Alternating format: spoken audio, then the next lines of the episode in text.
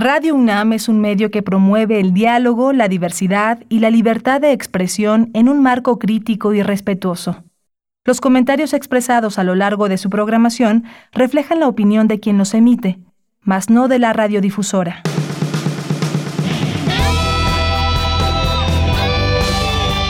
Prisma RU. Relatamos al mundo.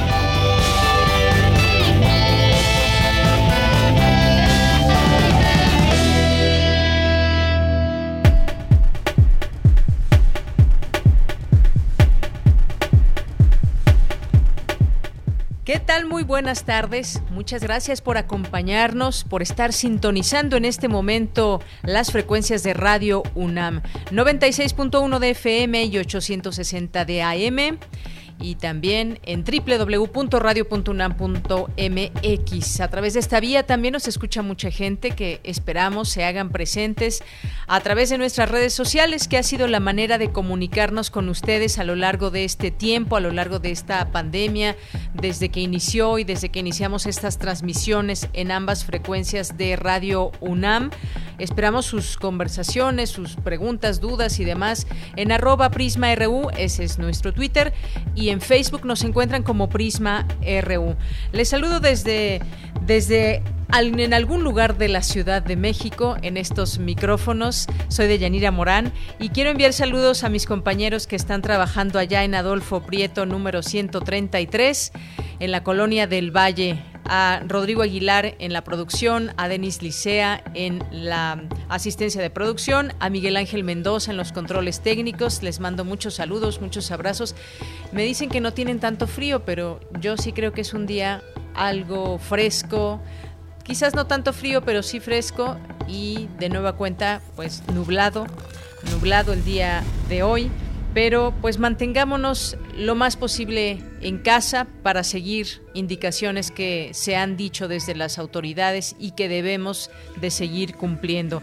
Saludos también a todos los compañeros que forman parte del equipo de Prisma RU y que trabajan también todos los días eh, desde casa y que nos traen aquí también los eventos importantes de nuestra universidad. A todos ellos también muchos saludos y vamos a tener el día de hoy varios temas. Uno de ellos ya llegó esta tormenta de polvo de la que tanto se ha hablado, eh, esta tormenta de polvo del Sahara que está conformado por partículas de arena. Nació en el desierto del Sahara y es un fenómeno que se repite, no es un fenómeno nuevo. Eh, cubre amplias zonas de varios países, este, el Sahara, Argelia, Egipto, eh, Marruecos, Libia. Y cabe precisar que la presencia de este fenómeno dura solamente una semana pero recorre más de 10.000 kilómetros. Hay riesgos, hay consecuencias de este polvo del Sahara. Les tendremos la información más adelante en nuestra segunda hora. Hubo una conversación desde la universidad a la cual le dio seguimiento mi compañera Cristina Godínez y nos tendrá eh, más adelante la información. Interesante porque, porque este polvo también ayuda, por ejemplo, a construir playas en el Caribe fertiliza los suelos en el Amazonas, por ejemplo, ya ha llegado a América y ella nos tendrá todos los detalles de todo esto, así que no se lo pierdan.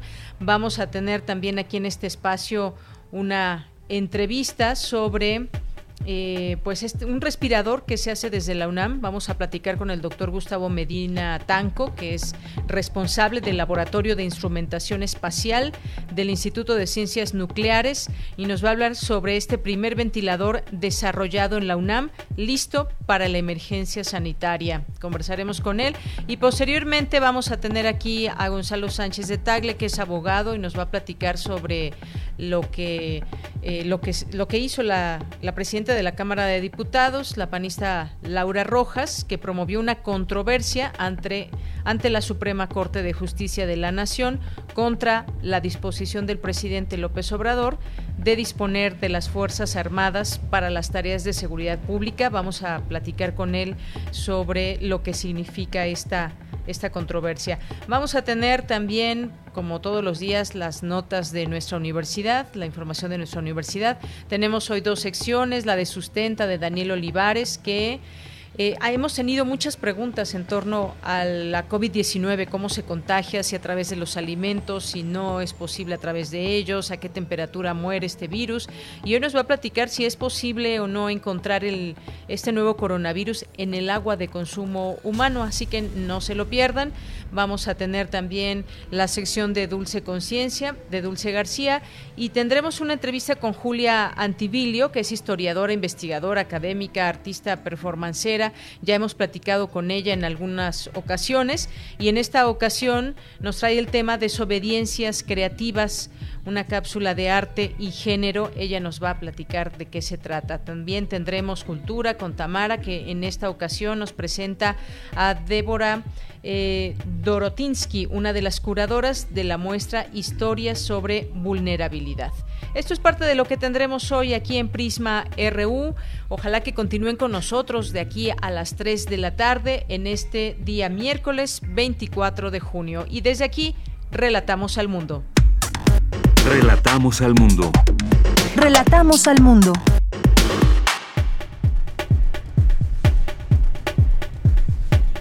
Y en este miércoles 24 de junio del año 2020, en los temas universitarios, investigadores de la UNAM afirman que el polvo del Sahara ya está impactando en nuestro continente. Se espera abandone Yucatán a partir del 26 de junio.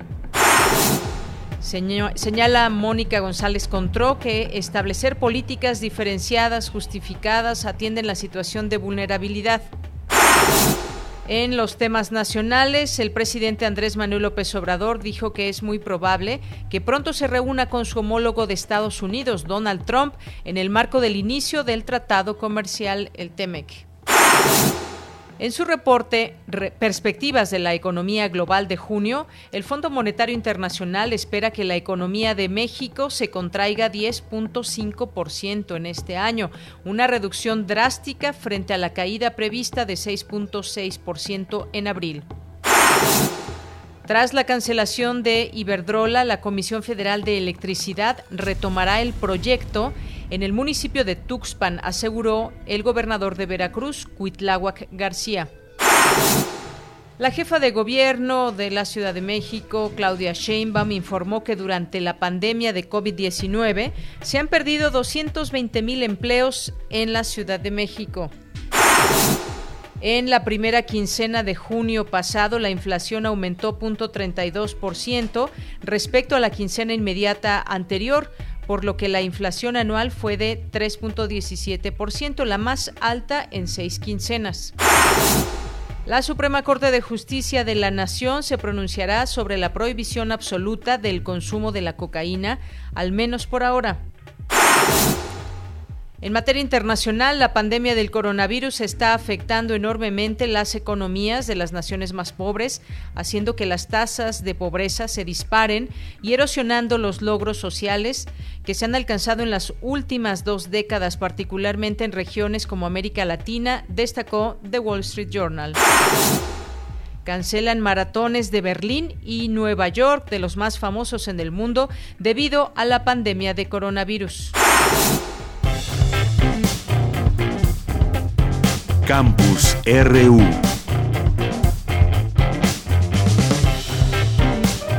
Bueno, y me, quedé pensando en esta cancelación de dos importantes maratones en el mundo que pues participan, llegan a participar hasta 50 mil personas. Imagínense el tumulto de personas que se reúnen eh, cada año en estos sitios y en otros maratones también que se llevan a cabo en el mundo. Eh, pues ahí se generan una serie de fluidos prácticamente durante horas, todo el tiempo que dura este maratón, que puede ser desde los campeones que hacen poco más de dos horas a los que llegan con mucho más tiempo, cuatro horas, cuatro horas y media, y todo eso propiciaría desafortunadamente eh, un contagio fuerte de este coronavirus que es tan contagioso precisamente y todos esos líquidos estando con tanta gente pues evidentemente se tenían que cancelar estos importantes eventos deportivos. En más información, eh, ya entrando a la información de eh, lo que se ha conocido en cifras en las últimas horas, la Secretaría de Salud reportó 191.410 casos acumulados de COVID-19, 24.387 casos activos y 23.377 defunciones. Ese es el número hasta el cual hemos llegado de personas que han perdido la vida por esta enfermedad. El subsecretario Hugo López Gatel, subsecretario de Prevención y Promoción de la Salud, descartó que la movilización ciudadana a consecuencia del sismo de ayer vaya a cambiar el curso de la pandemia. No obstante, pidió a la ciudadanía usar cubrebocas y aplicar las medidas de sana distancia. Además, refirió que la epidemia podría durar hasta tres años. Vamos a escucharlo. Esta epidemia va a durar mucho tiempo. No me refiero exclusivamente al tiempo de este primer ciclo epidémico que empezó en febrero, el 28 de febrero, y que hemos eh, identificado por predicciones que podría terminar en octubre. Me refiero a que un escenario muy posible, muy posible es que la epidemia de COVID-19 esté teniendo eh, nuevas oleadas o nuevas eh, recaídas en términos epidémicos en donde volvamos a tener periodos de transmisión del virus SARS-CoV-2 causante de COVID. Como esto va a estar ocurriendo por un tiempo hasta hoy impredecible, pero que podría extenderse al menos por un par de años, dos o tres años, pues ahí están estas palabras del subsecretario Hugo López Gatel en torno al tiempo que podría durar esta pandemia. Sabemos que siguen los esfuerzos para encontrar la vacuna, que siguen también esfuerzos para encontrar tratamientos y medicamentos que puedan servir a las personas que se lleguen a contagiar y que presenten cuadros graves. Bien, vámonos a otra información. Ya está en la línea telefónica mi compañera Virginia Sánchez. El Centro de Investigaciones Interdisciplinarias en Ciencias y Humanidades realizó la conferencia virtual Comunicación Gubernamental en tiempos de pandemia, rendición de cuentas o narrativa presidencial. ¿Qué tal, Vicky? Muy buenas tardes. Hola, ¿qué tal, Deya? Muy buenas tardes. Saludo con mucho gusto aquí al auditorio de Prisma RU. Así pues, esta conferencia dictada por el doctor Julio Juárez Dami, pues muy interesante. De verdad que a veces hay conferencias que quisiéramos poder compartir todo lo que en ella se da porque son eh, discusiones muy relevantes, pero bueno, eh, señala que con base en los principios y desafíos de la comunicación gubernamental, como la rendición de cuentas, el servir al interés público, ayudar a entender lo que pasa, y establecer una trama congruente entre ese discurso, así como manejar las expectativas, evitar vacíos informativos y combatir las estrategias de desinformación, entre otros, se puede decir que tenemos un presidente con un discurso político muy cargado, muy renuente, muy sistemático, consolidado también a lo largo de su llegada al poder y con una narrativa histórica por la cual Andrés Manuel López Obrador ha transitado y trazado su imagen política. En tanto, desde la parte técnica médica, el subsecretario de Salud y vocero presidencial frente a la pandemia, Hugo López Gatel, pues cumple con muchos de los conceptos previos, con una habilidad y capacidad pedagógica clara, pero expuesto a un enorme desgaste de comunicación al salir todos los días a una conferencia de prensa. Así que ambos representan esa tensión que va a marcar la manera en la cual se ha comunicado la pandemia en esta administración a partir de las fórmulas narrativas de la autodenominada cuarta transformación las cuales a continuación Juárez Gamis detalla. Una de ellas es, por supuesto, una idea maniquea construida en el centro de su comunicación. Hay claramente una intención permanente de establecer una línea en donde de un lado están los buenos y del otro lado están los malos. Otro de las fórmulas narrativas ha sido el relato antiélite y de combate a los privilegios. Este es un gobierno que constantemente comunica en contra de una élite privilegiada, corrupta, pervertida y que combate los privilegios de una clase que se dice y se construye en ese discurso se ha beneficiado de una población mayoritaria que no tiene acceso y no ha tenido acceso a esos privilegios. Tres, hay y ha habido también en algunos momentos un menosprecio por la ciencia y el saber formal. Cuatro, estas equivalencias eh, simplificadas que ya mencionaba con este clivaje de ideología maniquea, los pobres por naturaleza son buenos en esta afirmación y los ricos, por lo tanto, son malos. Eso no da lugar a eh, claroscuros, es simplemente una manera de separar Y dice, pues es un gobierno que comunica de una manera muy activa, con apariciones diarias en los medios, ¿no? Sobre todo centrándonos en que el tema es el contexto de la pandemia, pero en ocasiones, dice, también se genera cruces de información, de mensajes, generando una creciente polarización donde pues también los actores políticos, incluso eh, la, la, la oposición, pues buscan cuestionar y criticar a sus oponentes. Sin embargo, dijo, el gobierno no debe actuar como un actor político más, pues deben garantizar la gobernabilidad por encima de la lógica electoral, lo cual pues no sucede en muchas de las salidas a los medios de comunicación. En cuanto a la simbología política con la que el presidente ha tratado de encuadrar el fenómeno de la pandemia, Juárez señala que se ha reflejado un posicionamiento por encima de los demás. Escuchemos. Esta simbología política es muy importante. Tenemos un presidente que está muy interesado en preservar estos símbolos, estos íconos, como quizá ningún otro en la historia eh, moderna de México. Esto es una de las primeras formas en las cuales el presidente trató de encuadrar el fenómeno de la pandemia, estos famosos sellitos, eh, estampitas religiosas que eran, decía él, su principal protección contra el coronavirus y una marcada reticencia a utilizar cubrebocas. Es muy probablemente que la pandemia termine y no veamos al presidente López Obrador usando jamás un cubrebocas. Y eso, por supuesto, da un, a un mensaje en sí mismo. Es un presidente que se encuentra en su comunicación por encima de los demás, que se encuentra a salvo de alguna manera y que no está dispuesto a seguir las recomendaciones sanitarias que se nos piden a todos los demás. Es decir, en su comunicación, en su simbología, es un presidente que está por encima de todos. Y en cuanto al decálogo para tener la nueva normalidad, el especialista dijo que está más cercano a una cortilla moral, cartilla moral, a unas formas de comportamiento, ya precisamente por esta moralidad, y que llama a la confusión, pues no deja claro cuál es el compromiso del gobierno para procurar la atención en esta eh, situación de la pandemia. De pues este es el reporte de esta conferencia. Pues bien, Vicky, como nos dijiste, interesante todo esto que se, que se ha comentado en esta charla, desde esa simbología política y efectivamente un presidente que no ha seguido las recomendaciones al pie de la letra o como se nos dice que debemos seguir estas recomendaciones eh, a todos los mexicanos y de parte, pues, ni más ni menos que de la propia Secretaría de Salud.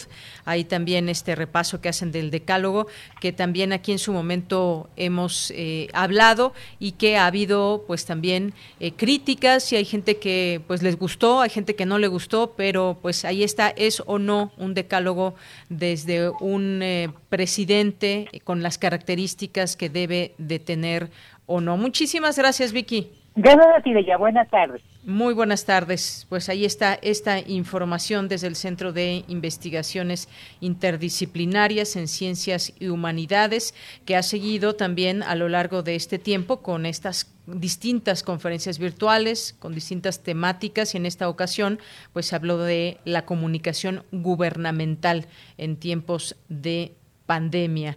Eh, vamos ahora con Cindy Pérez Ramírez. Señala Mónica González Contró, la abogada de la UNAM, que establecer políticas diferenciadas, justificadas, atienden la situación de vulnerabilidad. ¿Qué tal, Cindy? Muy buenas tardes.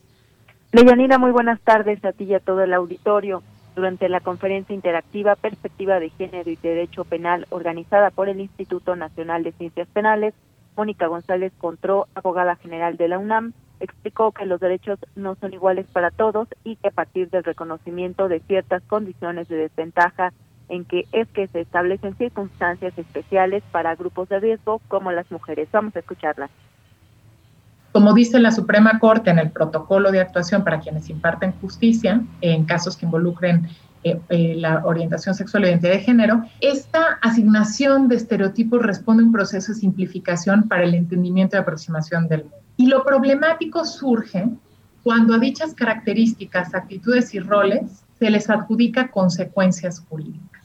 Es decir, con base en estas características biológicas, se asignan distintas consecuencias jurídicas que viene, eh, tienen como resultado evitar el acceso al derecho u obstaculizar el ejercicio de ciertos derechos y por lo tanto resultar en discriminación.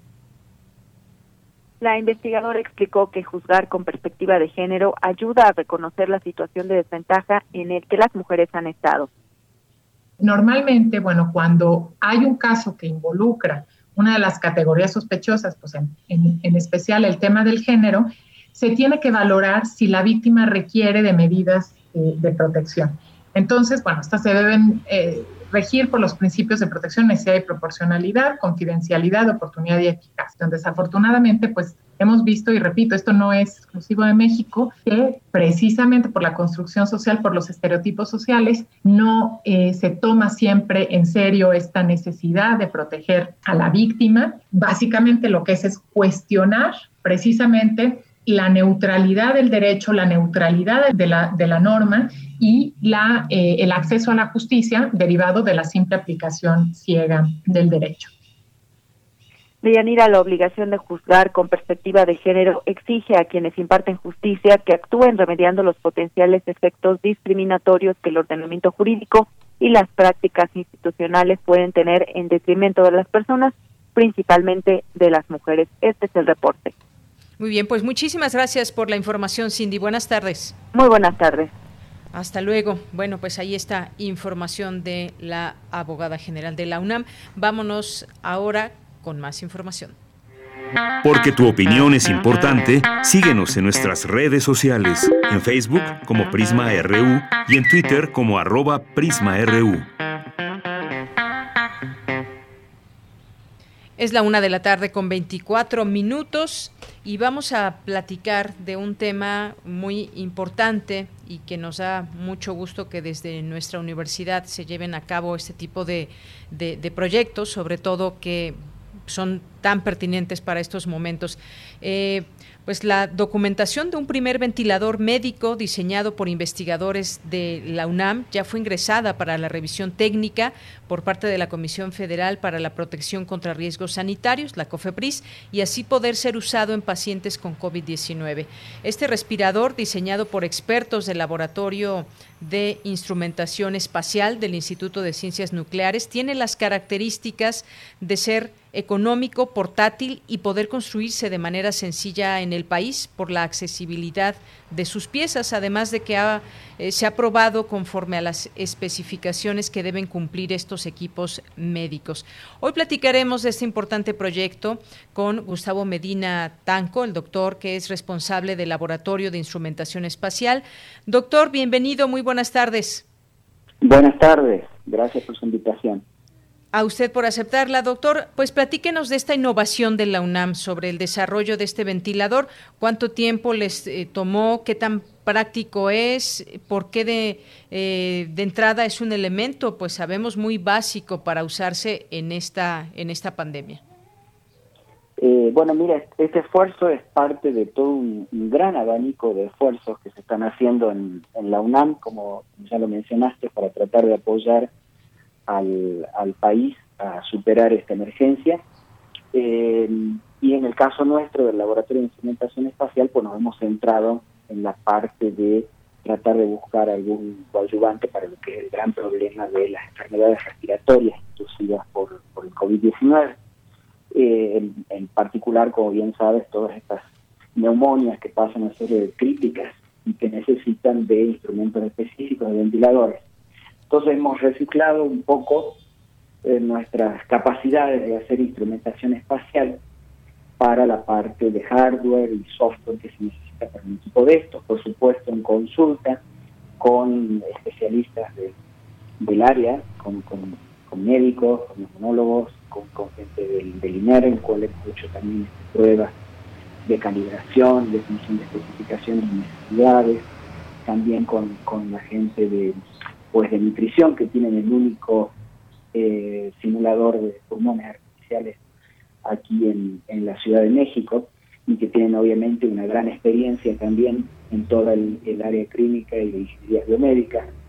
Eh, y así mismo con el, el apoyo también invalorable de la Facultad de Medicina Veterinaria y Zootecnia para realizar eh, pruebas sumamente exhaustivas y, serias, involucrando a muchos profesionales de esa, eh, de esa unidad para poder también hacer tanto eh, estudios y análisis para mejoras de diseño como también validación de las, de las capacidades del instrumento y de su operación, que, hemos pasado eh, pues muy bien con todas estas pruebas y nos alegra mucho. Y el otro elemento fundamental también de esto es que no es solo un esfuerzo de nuestro laboratorio de instrumentación espacial por hacer un prototipo, sino también, y certificarlo, sino también de tener un instrumento puesto ahí en la punta de la línea donde realmente hay gente que eh, pues para salvar su vida necesita de un instrumento de este tipo, de una chance más para vivir. Eh, y para eso hemos sumado entonces también otro factor muy, muy importante de la sociedad, que son empresarios. Entonces hay una serie de empresas que desde el día cero en que gestamos esa idea han estado ya apoyando eficientemente para construir componentes, etcétera, pero también para facilitar lo que sería la producción gratuita, completamente altruista, de eh, por lo menos 100 de estos instrumentos. Y te digo por lo menos porque hemos tenido la agradable sorpresa de que se nos han seguido sumando empresas, y de hecho nos ha llegado otra empresa más también del sector de energía, que puede eh, donarnos bastante más, si bien no está definido un número aún. Uh, y eh, inclusive eh, con este proceso de meter todo en la COFEPRIS, porque es un paso obligatorio, obviamente, tener una certificación para cualquier instrumento de, de, uso médico, también hemos podido traer junto a nuestro equipo con el, apoyo de la Dirección de Vinculación de la UNAM y también de la Coordinación de la Investigación Científica, a otra empresa del sector de, fabricación de equipos de insumos médicos, eh, EVIME, eh, de Guadalajara, que se suma también a Pérez Electrónica, Cooper, eh, a Biomédica de Referencia, Publicidad Virtual, eh, a Electrónica, eh, a, a ING, una empresa de energía también multinacional, en todo este esfuerzo para poder inclusive no solo juntar las partes y componentes para hacerlo gratuitamente, sino también para producirlo gratuitamente en una fábrica, en una planta que ya está eh, certificada, que tiene sus certificaciones de, usos y buenas prácticas para la producción de instrumentos médicos y con eso ir cerrando un círculo. Un círculo que inclusive lo podemos cerrar más aún con el apoyo de las empresas que nos acompañan, en el sentido inclusive de no solo dar estos instrumentos en forma gratuita a comunidades del país que son las más desfavorecidas, eh, sino también de poderles brindar lo que sería servicio técnico, es decir, reparárselos en el caso de que se rompa, darles las refacciones. Inclusive eh, con, con Engie, por ejemplo, estamos estudiando la posibilidad de que en algunas zonas aisladas donde no pudiera, pudiera no haber energía eléctrica, también proveerles paneles solares para que puedan hacerlo funcionar. O sea, lo que estamos tratando de hacer desde la UNAM, así como con las otras iniciativas, también es tratar de hacer una propuesta que sea lo más global, lo más cerrada posible y que esté focalizada en tratar de, resolver la mayor cantidad de aspectos y problemas posibles de la gente. Muy bien, doctor. Eh, este proyecto, como usted nos dice, cuenta con el apoyo de diversas empresas que han provisto de componentes para esta fase de desarrollo del ventilador y que ya han comenzado pues a hacer todo todo este trámite, toda esta donación. Más o menos de cuántos equipos estaríamos hablando que se van a producir, cuántos eh, ventiladores. Mira, con el, con, el, con el grupo original de empresas que estamos desde el primer minuto, hay, hay un compromiso de tratar de producir al menos unos 100, talco al menos, al menos unos 100 en forma totalmente gratuita. Probablemente se agreguen más eh, porque más empresas aparecen y después aparecido otra empresa más también ya que ha comprometido un número, no hemos definido todavía un número exacto, pero también ha confirmado. O sea, yo te diría que ciertamente vamos a superar los 100 y probablemente se puede superar por mucho. ¿De qué importa eso? Eh, importa muchísimo del tiempo. ¿sí? Estamos hablando de que son certificaciones temporarias para un instrumento que es emergencial y que está focalizado y optimizado para atender a pacientes en esta emergencia, en esta emergencia sanitaria de COVID-19. Eso quiere decir que eh, la parte de certificación, la parte de compra, de envío, concentración, etcétera, de componentes y producción tiene que ser consistente con la evolución de la pandemia. Es decir, eh, si el proceso de certificación, por ejemplo, se atrasa mucho, eh, pues puede llegar un momento que cuando le sumes el proceso de compra de componentes y de producción, eh, pues ya no tenga mucho sentido estar produciendo esos instrumentos, porque, como digo, también es una certificación temporaria y eh, si en algún momento deciden las, las instituciones responsables que la pandemia ha, pasado eh, esa fase de emergencia, pues inmediatamente los instrumentos deben pues, no producirse más, ¿sí? Claro. Porque están directamente y no pueden usarse más. Es decir, que eh, hay, hay una escala de tiempo ahí, obviamente, que se debe, que, eh, que debe ser consistente entre lo que es proceso de certificación y producción con evaluación. Nosotros, de nuestro lado, con todas estas empresas, estamos eh, hemos hecho el mayor esfuerzo para compactar y compactar cada vez más a medida que pasa el tiempo este, este proceso de compra de componentes y de fabricación, pero aún así eh, siempre vamos a tener un, tiempo entre que tengamos una certificación y podamos empezar a entregar ventiladores de al menos unas cuatro o cinco semanas. Eh, entonces, bueno, ahí estamos esperando esto. el, instrumento está listo básicamente desde hace más o menos en este momento ya unas cinco, casi seis semanas. ¿sí? Eh, y bueno, estamos en el proceso de certificación. Muy bien. En este proceso que esperamos ya lleve menos, menos tiempo, eh, porque además esta, esta situación, esta enfermedad pues no tiene ni para cuándo irse mientras no se tenga un tratamiento específico, mientras no se tenga vacuna y cada vez eh, o mucha gente está requiriendo estos estos ventiladores. Hay la posibilidad, por ejemplo, de incluso eh, montar una planta de producción que ayude, porque además tengo entendido, si no usted corríjame, que son eh, ventiladores portátiles que son em, quizás mucho más eh, fáciles de transportar que otro tipo de ventiladores que también se están utilizando. Sí, mira, desde que concebimos el diseño de ellos, los conseguimos bajo algunas premisas y esas premisas son costos, o sea, tiene que ser una cosa barata. Bueno, por supuesto, la primera premisa es que sea un instrumento que sea capaz de salvar vidas ¿no? y no de perjudicar. Pero después las siguientes son esencialmente costos. Entonces nuestro instrumento es eh, probablemente de los más baratos que ya se puede haber visto. mientras que un instrumento eh, de uso, digamos, de, completo espectro de ventilación de, alta gama puede estar entre 30 mil o 50 mil dólares, el nuestro, que es un instrumento eh, específicamente diseñado para este caso, pues tiene un costo eh, de menos de mil dólares. Eh, entonces es barato, está hecho para ser construido con piezas que podemos o comprar o fabricar nosotros mismos dentro del país. es portátil, es robusto, está hecho para, para que pueda ser puesto en la cajuela de un vehículo, de ir por caminos eh, eh, muy básicos, a comunidades rurales, si quieres también. Eh, entonces cumple con todo eso.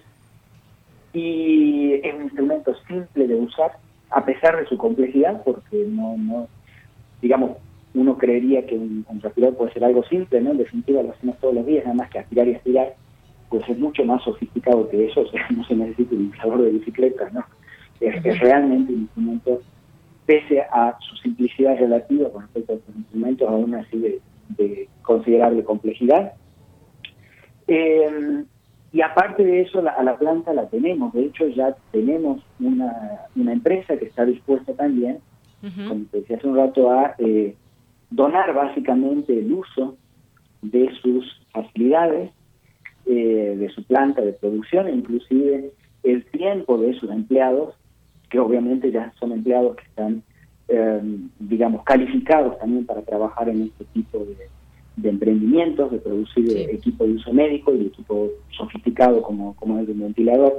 Entonces, todos los elementos los tenemos. Sería que en este momento tenemos el modelo a ser fabricado, tenemos la posibilidad de conseguir todas las piezas que se necesitan, tenemos un grupo de, de empresas que está dispuesto a hacerlo gratuito, es decir, que el ventilador podrá tener un costo de un poco menos de mil dólares de producción, pero en realidad a la gente, a la sociedad mexicana le va a costar cero. Lo hacemos todo con eh, pues estas empresas y estos empresarios que son pues, socialmente responsables Muy bien. involucrados con la sociedad, así como lo es la UNAM. Y tenemos ya la planta para producir. Entonces, y, y con esa planta pues se puede escalar la producción sin ningún problema. Muy bien, pues enhorabuena con este enorme y gran proyecto para eh, generar este ventilador desarrollado en la UNAM y que ya estaría prácticamente listo en poco tiempo ya para que comience a usarse y seguir esta producción. Doctor, pues no me resta más que agradecerle que nos haya compartido eh, el nacimiento de este, de este proyecto y su posterior uso para seguir salvando vidas en este país. Muchas gracias. Gracias a ustedes, hasta luego. Hasta luego, muy buenas tardes al doctor Gustavo Medina Tanco, responsable del Laboratorio de Instrumentación Espacial del Instituto de Ciencias Nucleares y este primer ventilador desarrollado en nuestra universidad y que queda muy bien para que se pueda utilizar en esta emergencia sanitaria. Continuamos. Porque tu opinión es importante, síguenos en nuestras redes sociales, en Facebook como Prisma RU y en Twitter como arroba PrismaRU. Queremos escuchar tu voz. Nuestro teléfono en cabina es 55 36 43 39. Una de la tarde con 40 minutos, la presidenta de la Cámara de Diputados, Laura Angélica Rojas Hernández, solicitó a la Suprema Corte de Justicia de la Nación revisar la constitucionalidad del acuerdo del Ejecutivo para disponer de las Fuerzas Armadas permanentes en tareas de seguridad pública en todo el territorio nacional hasta el 27 de marzo de 2024. Eh, hay un comunicado en donde detalla que existen razones fundadas para solicitar a la Corte que revise la constitucionalidad de este acuerdo presidencial debido a que éste se aleja de los parámetros que establece la Constitución para el despliegue de las Fuerzas Armadas permanentes en tareas de seguridad pública, dejando de nuevo al Ejército y a la Marina sin un marco jurídico que le dé certidumbre a su actuación. Hablemos de este tema al análisis y ya tengo en la línea telefónica a Gonzalo Sánchez de Tagle, ya lo conocen, maestro por la Universidad de Georgetown, cuenta con una especialidad de Derecho Público por la Escuela Libre de Derecho. Gonzalo, ¿cómo estás? Buenas tardes. Bienvenida, qué gusto saludarte a ti a quienes nos escuchan. Igualmente, oye, pues daba un poco el contexto en que se da esta eh, controversia por parte de la diputada. ¿Qué tan pertinente, real, necesario o innecesario te parece esto, Gonzalo? Y por supuesto, eh, será importante que nos pongas también en contexto en esta propuesta. Un poco ya lo daba yo, pero es importante saber qué es lo que se está buscando con, con este comunicado que conocimos y con esta intención sin duda alguna me parece que es muy pertinente y, entiendo que es difícil, pero esta discusión debería, en principio, de trascender e ir más allá de cuestiones de partido o de cuestiones netamente ideológicas, sino es más bien una cuestión de Estado. Eh, porque no, digamos, se trata de la seguridad pública de nosotros como mexicanos.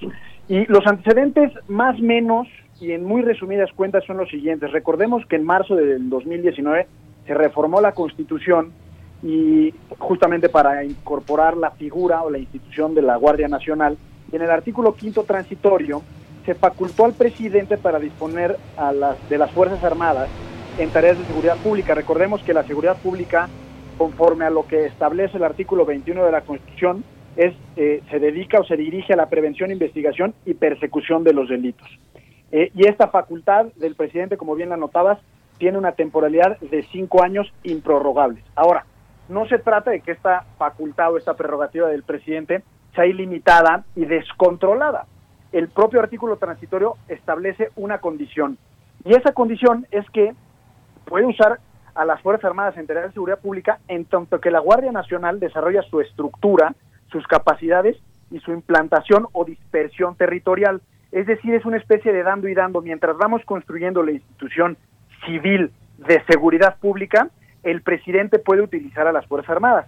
Ninguno de las, de las organizaciones de la sociedad civil ni de los colectivos como Seguridad Sin Guerra han propuesto que el ejército regrese a sus cuarteles de inmediato. Eh, sería casi hasta insensato porque somos conscientes de, de, la excepcionalidad en la que vivimos y que las corporaciones civiles policíacas pues están eh, rebasadas para hacerle frente a la delincuencia organizada y en particular al narcotráfico. Ahora, Eh, esta medida excepcional eh, que establece el transitorio de la Constitución para el presidente, eh, además de ser un dando y dando, como decía, establece una serie de principios o requisitos que son que debe ser de manera extraordinaria, regulada, fiscalizada, subordinada y complementaria. ¿Esto qué significa? Y me refiero en particular a dos. subordinada se refiere a que debe estar, digamos, las Fuerzas Armadas por debajo, jerárquicamente o al mando de las corporaciones civiles, es decir, ser netamente auxiliario. Y por lo que hace el carácter extraordinario, significa que eh, en el uso de las Fuerzas Armadas en tareas de seguridad pública debe de justificarse la razón, la temporalidad e incluso el territorio o la geografía en donde vayan a utilizarse eh, las Fuerzas Armadas. Sobre este eh, acuerdo en particular del 11 de mayo del 2020, eh, es que Laura Rojas, la presidenta de la Cámara de Diputados, presentó eh, la controversia constitucional. Ahora, mucho se ha dicho si ella tiene o no la legitimación para hacerlo, y desde un punto de vista estrictamente jurídico, no hay duda alguna de que la tiene. El artículo 223 del reglamento interior de la Cámara de Diputados faculta a quien ostente la presidencia de la Cámara de Diputados para promover una controversia constitucional bajo el argumento de quien sea el presidente tiene la representación originaria de la Cámara que corresponde, en este caso es Laura Rojas. El problema, digamos, o la discusión, que es muy interesante desde el punto de vista jurídico y político, es eh, en sí misma la controversia constitucional. ¿Por qué? Porque como medio de control de la Constitución tiene como finalidad eh, proteger la supremacía constitucional, pero sobre todo la división de poderes y la atribución de competencias, lo que esta controversia constitucional pone a consideración de la Suprema Corte de Justicia son tres cosas. En primer lugar, que alega que el acuerdo del presidente de marzo de este año viola el principio de división de poderes porque en realidad eh, la utilización extraordinaria de las Fuerzas Armadas debió o debería, mejor dicho, de ser una facultad de la Cámara de Diputados o del Congreso de la Unión, es decir, se requeriría de una ley para precisar todos estos principios que refería anteriormente. Por otro lado, dice que carece de la debida fundamentación y motivación, con lo cual coincido, y eh, que se trata de un eh, uso excesivo de esta competencia por parte del presidente. Es decir, en el fondo lo que propone esta controversia constitucional es que la Suprema Corte resuelva una pregunta que es fundamental. Si puede el Ejecutivo gobernar por medio de acuerdos y disponer de las Fuerzas Armadas sin límites o controles por parte de los otros poderes. Y por eso decía al principio de la intervención que es una cuestión de Estado que va más allá de partidos o ideologías, porque es fundamental eh, en materia de seguridad pública que la Corte se pronuncie sobre esto. Claro, sin duda está interesante la, pregunta, así como, como lo dejas eh, planteado, y, porque nos preguntamos, ¿se contradice no el texto constitucional respecto a la complementariedad y la subordinación de las Fuerzas Armadas para que participen en tareas de seguridad pública con las autoridades civiles, porque también dónde queda todo este tema de mejorar las policías locales, las estatales, las eh, municipales también en todo esto, ¿no? Sí, hay yo, mira, desde mi perspectiva personal, no es tanto que se contradiga el acuerdo con la Constitución, sino más bien es una reiteración tal cual de lo que dice el texto del artículo transitorio. Y en ese sentido, considero que es una mala manera de aterrizar la facultad eh, constitucional del presidente de la República en la materia. ¿Por qué? Porque lo que debimos de haber esperado, lo que, lo que el presidente de la República debió de haber eh, expresado en este acuerdo es, por un lado, fundamentar en el artículo quinto transitorio que ya, ya, ya, definí, pero sobre todo la motivación, es decir, eh, decirnos a los ciudadanos en qué va eh, la Guardia Nacional y por qué ahora es necesario utilizar a, las Fuerzas Armadas, en dónde las utilizará, por qué, por, cuánto tiempo, etcétera. Y lo que dices respecto a la complementariedad, sí podría haber ahí un dejo de inconstitucionalidad, porque en el decreto se establece que se instruye al secretario de Seguridad a coordinarse con las Fuerzas Armadas, cuando es claro el transitorio que debería existir una subordinación. Y para mí lo más grave y delicado, más allá de si el ejército, eh, si, se justifica que el ejército esté en las calles, sabemos que el ejército, su aspiración natural y su razón de ser no es la seguridad pública, pero entendemos que hay una excepcionalidad que así lo demanda, es lo que estamos dejando de hacer por tener al ejército en las calles y es precisamente el no fortalecimiento institucional de las policías civiles, municipales, estatales y la federal, eh, y la Guardia Nacional, porque al final del día, terminados estos cinco años, nos vamos a quedar quizás con el ejército en las calles y con policías o corporaciones civiles raquíticas, precisamente porque no se fortalecieron, bajo la idea de que ahorita hay que ponerle todas las baterías al ejército en las calles para resolver lo urgente. Pero estamos perdiendo de vista que lo importante, es decir, lo de largo plazo, la visión de Estado, es precisamente fortalecer a nuestras policías. Y es ahí donde yo creo que está el meollo del asunto y lo grave y por qué creo que es importante y pertinente esta controversia constitucional.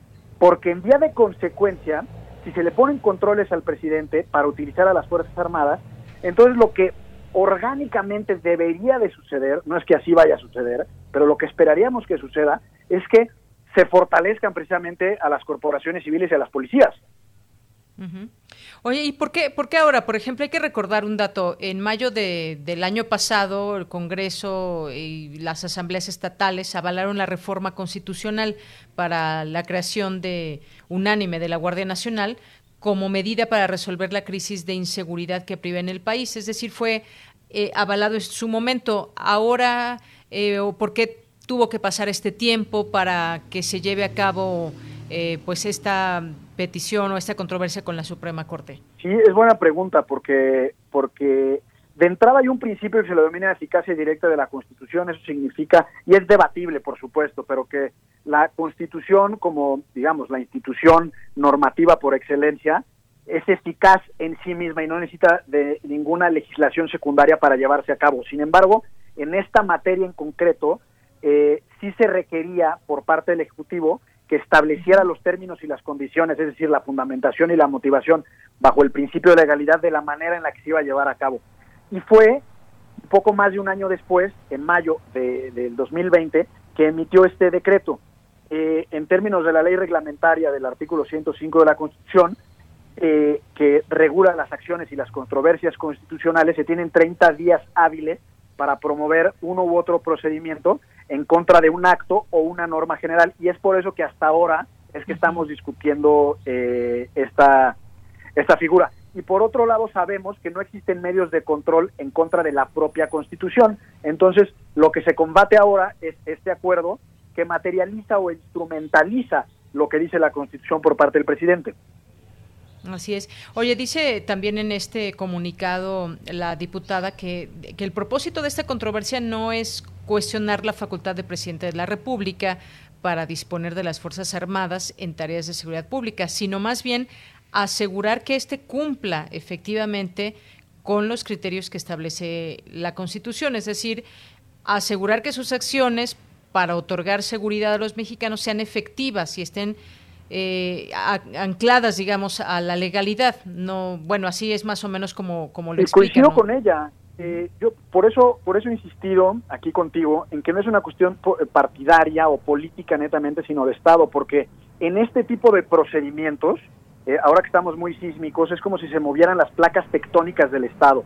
Por un lado, el presidente tratando de ejercer una facultad derivada de la Constitución, la representante de la Cámara de Diputados, es decir, del Poder Legislativo, poniendo en entredicho la manera en la que se está ejerciendo esa facultad, y por el otro lado, eh, la Suprema Corte de Justicia de la Nación, que determinará en última instancia quién tiene la razón, si un poder u otro, en tanto se refiere al uso de las Fuerzas Armadas. Coincido con ella en el sentido de que no es una controversia en contra del ejército como tal, porque nadie estaría poniendo en entredicho la necesidad de tener ahora el ejército en las calles. Lo que se está poniendo en entredicho es la digamos, el control democrático del ejercicio de esta facultad, es decir, el presidente a partir del decreto de mayo de este año puede hacerlo como lo quiere hacer o se necesitan de mayores controles. Yo incluso a los partidarios o militantes de Morena eh, les diría que es positivo que estas cosas sucedan porque en realidad es parte de la normalidad democrática que los poderes eh, estén en desacuerdo en ciertas cuestiones, en esta es muy relevante, sobre cómo ejercer distintas funciones del Estado, es decir, la seguridad pública.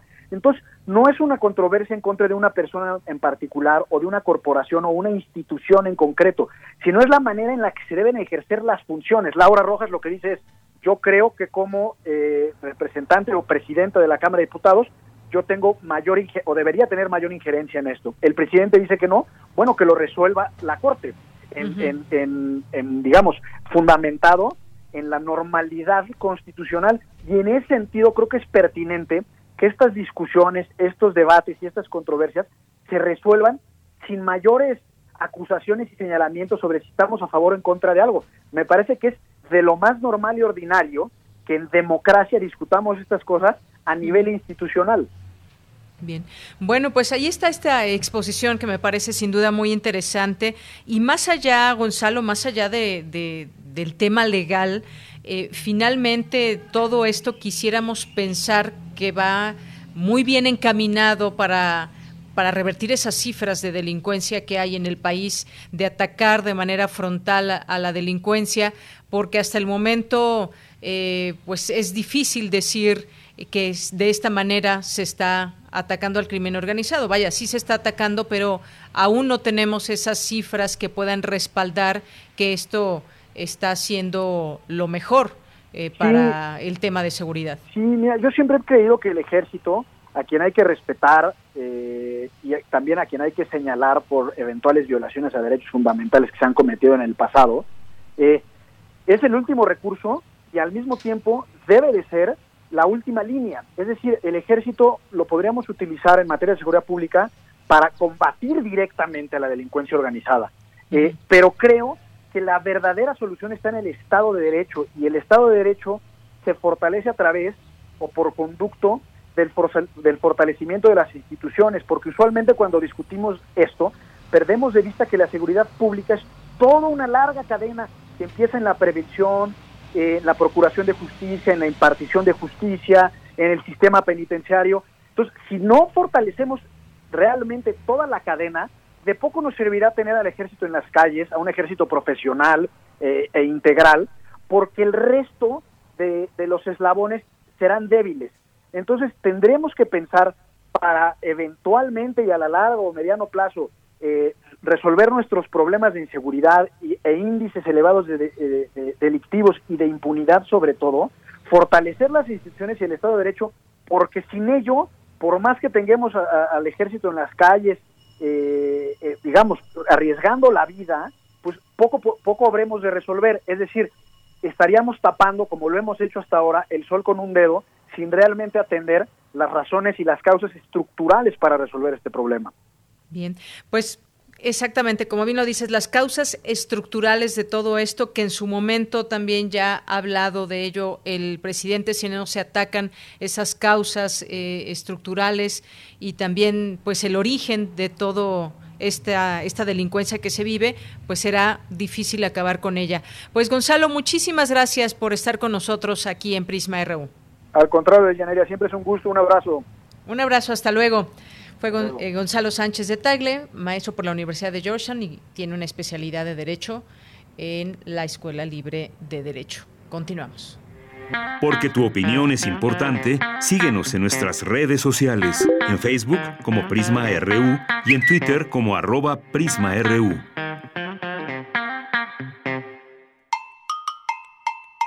Lucio Cabañas de profesor rural a maestro de la revolución.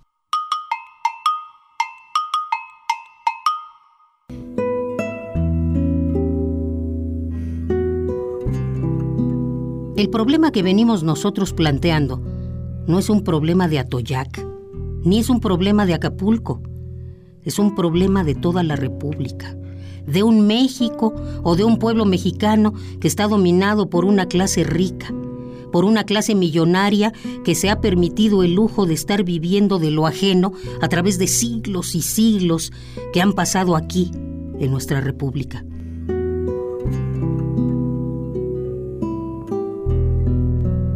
Por eso lo que tenemos que plantearles a ustedes es importante, porque no es el problema de una persona, ni es el problema de un grupo, ni es el problema siquiera de un partido este es el problema de un pueblo. Este es el problema de un país. Podemos decir que este es el problema de una república que está sufriendo el dominio, ahora ya no de España. Antes vino Hidalgo para liberar a México de España. Después vino Juárez para poder correr de aquí, de estas tierras, a los franceses. Y después vinieron otras luchas para derrotar a los estadounidenses, a quienes les ha gustado invadir México.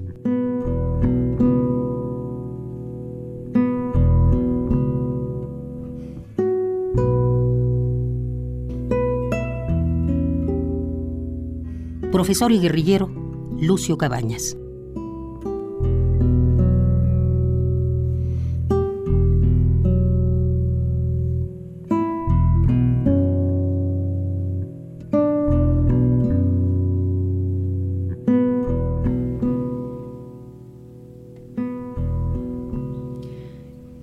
Pues vamos a irnos al corte. Muchas gracias a Margarita Castillo por estas cápsulas de Lucio Cabañas que hemos ido y estaremos escuchando poco a poco a través de este espacio. La semana pasada escuchábamos una, este es otro material también sobre Lucio Cabañas.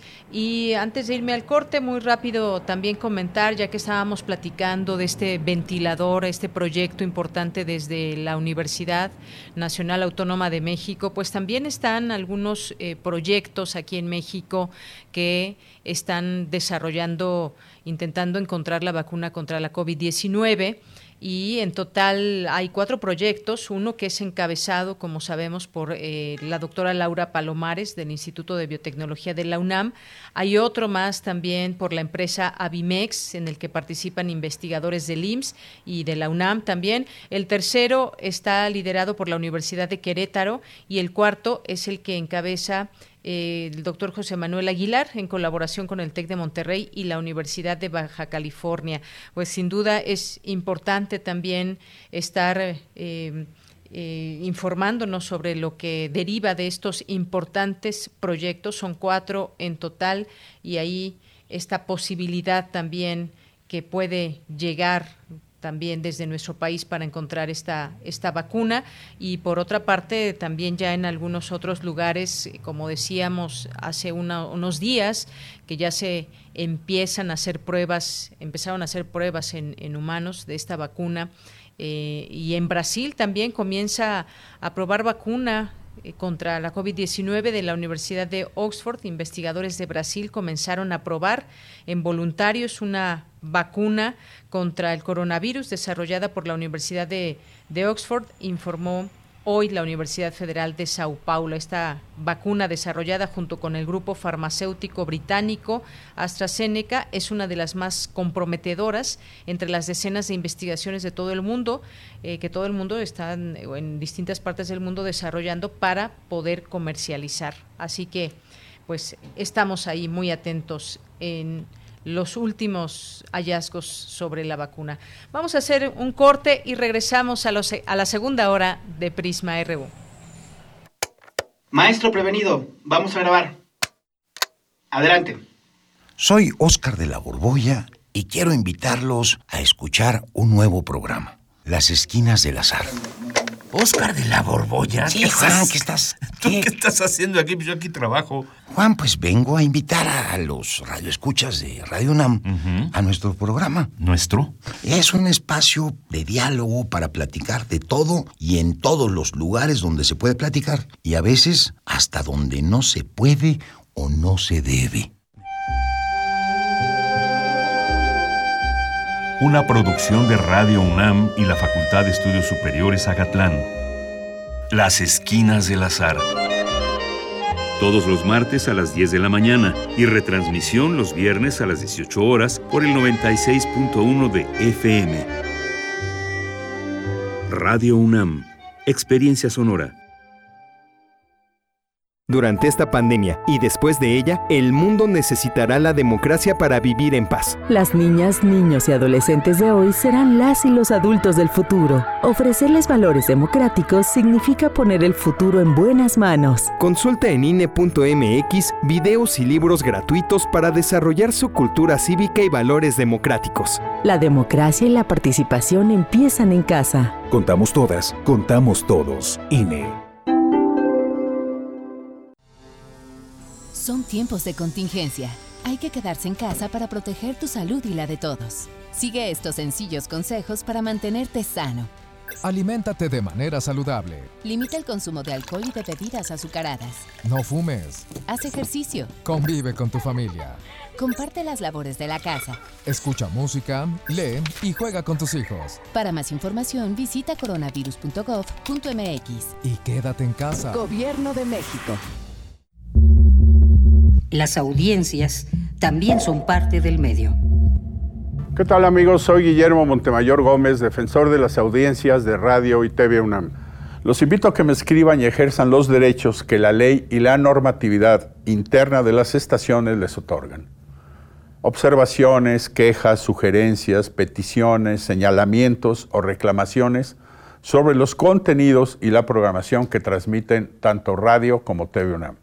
En las páginas web de ambas estaciones encontrarás la pestaña que dice Defensoría. Ábrela y en la pestaña de comentarios y sugerencias encontrarás el formulario para comunicarte con el defensor. Además de información precisa sobre la Defensoría, informes, documentos normativos, tanto externos como internos, y algo que es muy importante, que es el código de ética. Te invito a que me escribas al correo defensordeaudiencia.unam.mx. Recuerda que como audiencia eres parte fundamental de Radio y TV UNAM.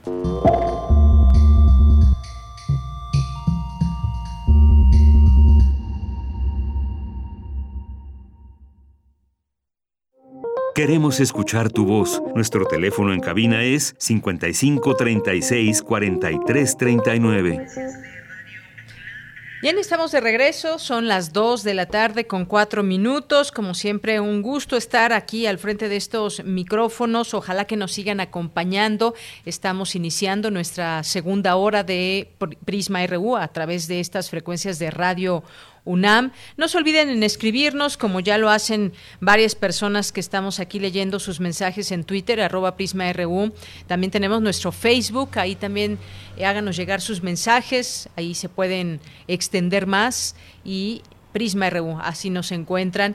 Y saludos a todas las personas que también nos están escuchando a través del streaming en www.radio.unam.mx. Pues muchas gracias a todos los que están ahí atentos. Antes de enviar saludos, quiero invitarlos también. Nuestros amigos de Fundación UNAM nos hacen la siguiente invitación porque están sumando esfuerzos con el Colegio Nacional y están presentando una serie de documentales con diversos temas de interés, mismos que se estarán transmitiendo los jueves de ciencia desde las redes sociales de Fundación UNAM. Y en esta ocasión, el día de mañana, nos invitan a ver el documental El murciélago y el agave. Mañana 25 de junio a las 6 de la tarde a través de Fundación UNAM y se tendrá una breve introducción con la participación del doctor Jaime Urrutia como coordinador de esta plática y van a participar el presidente de Fundación UNAM, el licenciado Dionisio Mid, eh, la directora ejecutiva de Fundación UNAM, la licenciada Araceli Rodríguez y también la maestra Margarita Flores, que es la productora de este documental. Así que no se lo pierdan, va a haber también al término de este documental una serie de preguntas y respuestas por parte del doctor, doctor, doctor Rodrigo Medellín y también... Eh, pues con todos estos participantes. Así que no se lo pierdan, documentales de jueves de ciencia, mañana a las seis de la tarde a través de, de las redes sociales de Fundación UNAM. El documental se llama El murciélago y el agave. Bien, ahora sí, mandamos saludos a quienes están por aquí presentes. Eh, Pichicantú 1975, le mandamos muchos saludos a Resiliencia, la doctora Carla Salazar, a Gisela Chávez Aguilar, muchas gracias. Eh, también le mandamos saludos a Gibran, a Brianda Vera, a Flechador del Sol, a Guerrero, eh, a Esteban Rodríguez, a Mayra Elizondo, por supuesto, como siempre, el Santo, el Semáforo Rojo, Abril Violeta, eh, a Mario Navarrete Real, que nos manda un video que pues está eh, justamente cuando empezaba el programa estaba pasando por Ciudad Universitaria y nos manda un hermoso video y ahí con muy poco tráfico, donde se puede apreciar el Estadio Olímpico de Ciudad Universitaria y parte de nuestra universidad. Muchísimas gracias, Mario. Te mandamos muchos saludos. Si sigues en el auto, te mandamos un abrazo también. Si ya llegaste a casita, pues también te seguimos mandando siempre saludos desde aquí. Eh, muchos saludos también a Flechador del Sol por aquí, eh, Andrés Juárez, eh, Brenda Salazar, muchas gracias. Eh, Francisco Javier Rodríguez, David Castillo, eh, Vietnica, eh, le mandamos saludos y lo escuchábamos hace un momento también desde su voz al defensor de Radio y TV UNAM, que nos daba ese importante mensaje de hacer valer siempre como audiencia sus derechos. Así que sigan esta estas redes sociales también de ellos, Defensor Radio y TV UNAM. Doris Morales, también muchos saludos, Marco Fernández, Muchas gracias también a Oscar Cepeda, a Rebeca Valle, muchas gracias. Eh, Fauno, Beca Ganesh, eh, José Ramón Ramírez también, muchos saludos y que nos escucha desde Oaxaca. Esperemos que te encuentres muy bien, José Ramón, y que solo haya sido el susto el día de ayer, porque allá en Oaxaca, vaya que se sintió también este, este terremoto. Nos manda saludos y dice que continúan con miedo tanto por las réplicas como uno de los más frecuentes contagios. Eh, manda muchos saludos. Pues muchas gracias, muchas gracias por estos mensajes. Seguimos leyéndolos, por supuesto, aquí a través de estas redes sociales que tenemos. Eh, pues para ustedes, para que se puedan comunicar con todos nosotros. A Gisela Chávez también, también nos manda saludos, está aquí, dice que escuchó la entrevista con Gonzalo y que le pareció muy buena. Bien, pues vamos a continuar con la información de este día, de este miércoles 24 de junio. Nos vamos ahora con mi compañera Cristina Godínez. La UNAM realizó hoy la conferencia virtual Tormentas de polvo provenientes del Sahara. ¿Cuáles son sus efectos en México? Adelante, Cristina. Hola, ¿qué tal, Deyanira? Un saludo para ti, para el auditorio de Prisma RU. Efectivamente, todos los años estas oleadas de polvo, conocidas como plumas, abandonan el desierto del Sahara, en África, y son transportadas con los vientos alisios hacia el Atlántico. Pero la frecuencia de que lleguen a nuestro territorio tiene una variabilidad interanual. En abril, las plumas viajan a Venezuela y el Amazonas, y en el verano su trayectoria es en línea recta hacia el Mar Caribe. Y este año, la NASA detectó que una pluma de polvo se acercaba al continente americano, señaló el académico Luis Antonio Ladino, del Centro de Ciencias de la Atmósfera de la UNAM. Esto es un pronóstico hecho por el Copernicus Atmosphere Monitoring Service, que es de la Unión Europea. Entonces, esto es donde estos colores rojos intensos que ustedes ven ahí es la pluma del desierto africano. Veíamos que para el 23 de junio a las 0 UTC se encontraba pues en las islas del Caribe. Luego vimos que para el 24 de junio ya se acercaba empezamos a sentir los primeros eh, señales en la península de Yucatán. Para el día de hoy, entre hoy y mañana, vemos cómo prácticamente está impactando la península de Yucatán. El 26 ya empieza a abandonar la península de Yucatán y entra dentro del Golfo de México. Y ya para el 27 de junio, pues se espera que haya entrado en territorio norteamericano. El investigador dijo que la llegada de este polvo tiene impactos positivos como el traer nutrientes para la fertilización del océano y de los suelos. También ayudan en la inhibición de ciclones tropicales, así como en el enfriamiento de superficie terrestre. Pero entre lo negativo está la disminución de la visibilidad, lo cual es un peligro en los aeropuertos. También en la mala calidad del aire y la afectación en las vías respiratorias, así como la llegada de patógenos oportunistas. En tanto, Alejandro Aguilar del Laboratorio Nacional de Observación de la Tierra del Instituto de Geografía de la UNAM dijo que por los satélites se puede ver el avance de la arena. Gracias a, la visión que tenemos con el satélite geoestacionario, podemos ver cómo va avanzando las manchas del transporte de arena y eso puede darnos una pista visual sobre cómo se va a comportar. Pero creo que es muy importante lo que nos mostró el doctor Ladino hace rato de los pronósticos hechos con modelos numéricos. De acuerdo con el modelo que nos mostró el doctor Ladino, ya para el 25 ya se va a haber dispersado esta masa de, de arena. Para la población, sobre todo la de la península de Yucatán, los investigadores hacen la siguiente recomendación. Pues simplemente tratar de proteger sus vías respiratorias y una de las mejores maneras de hacer pues es usando un cubrebocas, dado que funciona como un filtro. Yo añadiría solamente que son las recomendaciones parecidas a las actuales debido a la contingencia por el coronavirus. Permanecer en las casas, y protegerse con cubrebocas. Deyanira, este es mi reporte. Buenas tardes. Muchas gracias, gracias Cristina Godínez por esta información. Pues también trae cosas buenas este este polvo del Sahara, aunque pues bueno, dependiendo también el impacto que tenga entre la población puede afectar vías respiratorias, sobre todo para quienes ya tienen alguna alguna afección, pero eh, pues importante y también interesante saber qué es lo que hace todo toda esa masa de polvo y entre algunas cosas también pues está este efecto que tiene en las playas que se gana terreno y se forman se forman playas también así que pues bueno vámonos a otro a otro tema y es ahora eh, momento de presentarles la sección de sustenta de Daniel Olivares.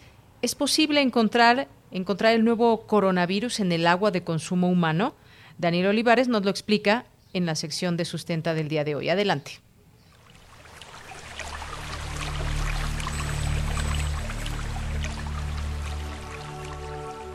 Sustenta, sustenta.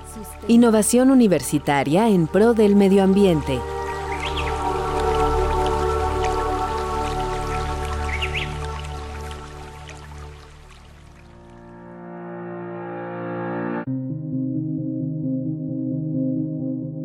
En esta entrega de Sustenta hablaremos acerca de la posibilidad de presencia del nuevo coronavirus SARS-CoV-2 en agua residual y potable para consumo humano.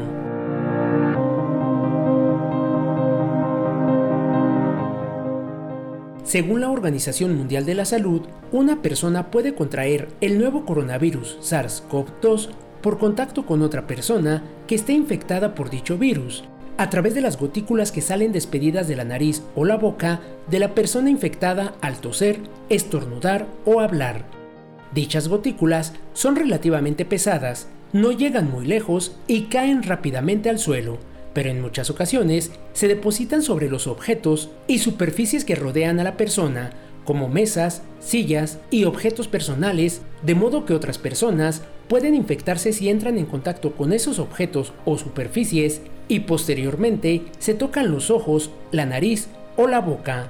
Por ello, durante esta emergencia sanitaria, la Organización Mundial de la Salud y el gobierno federal han sido enfáticos en recomendar lavarse las manos frecuentemente con agua y jabón o con un desinfectante a base de alcohol. Según la Secretaría del Medio Ambiente de la Ciudad de México, el nuevo coronavirus sobrevive horas o días dependiendo del material.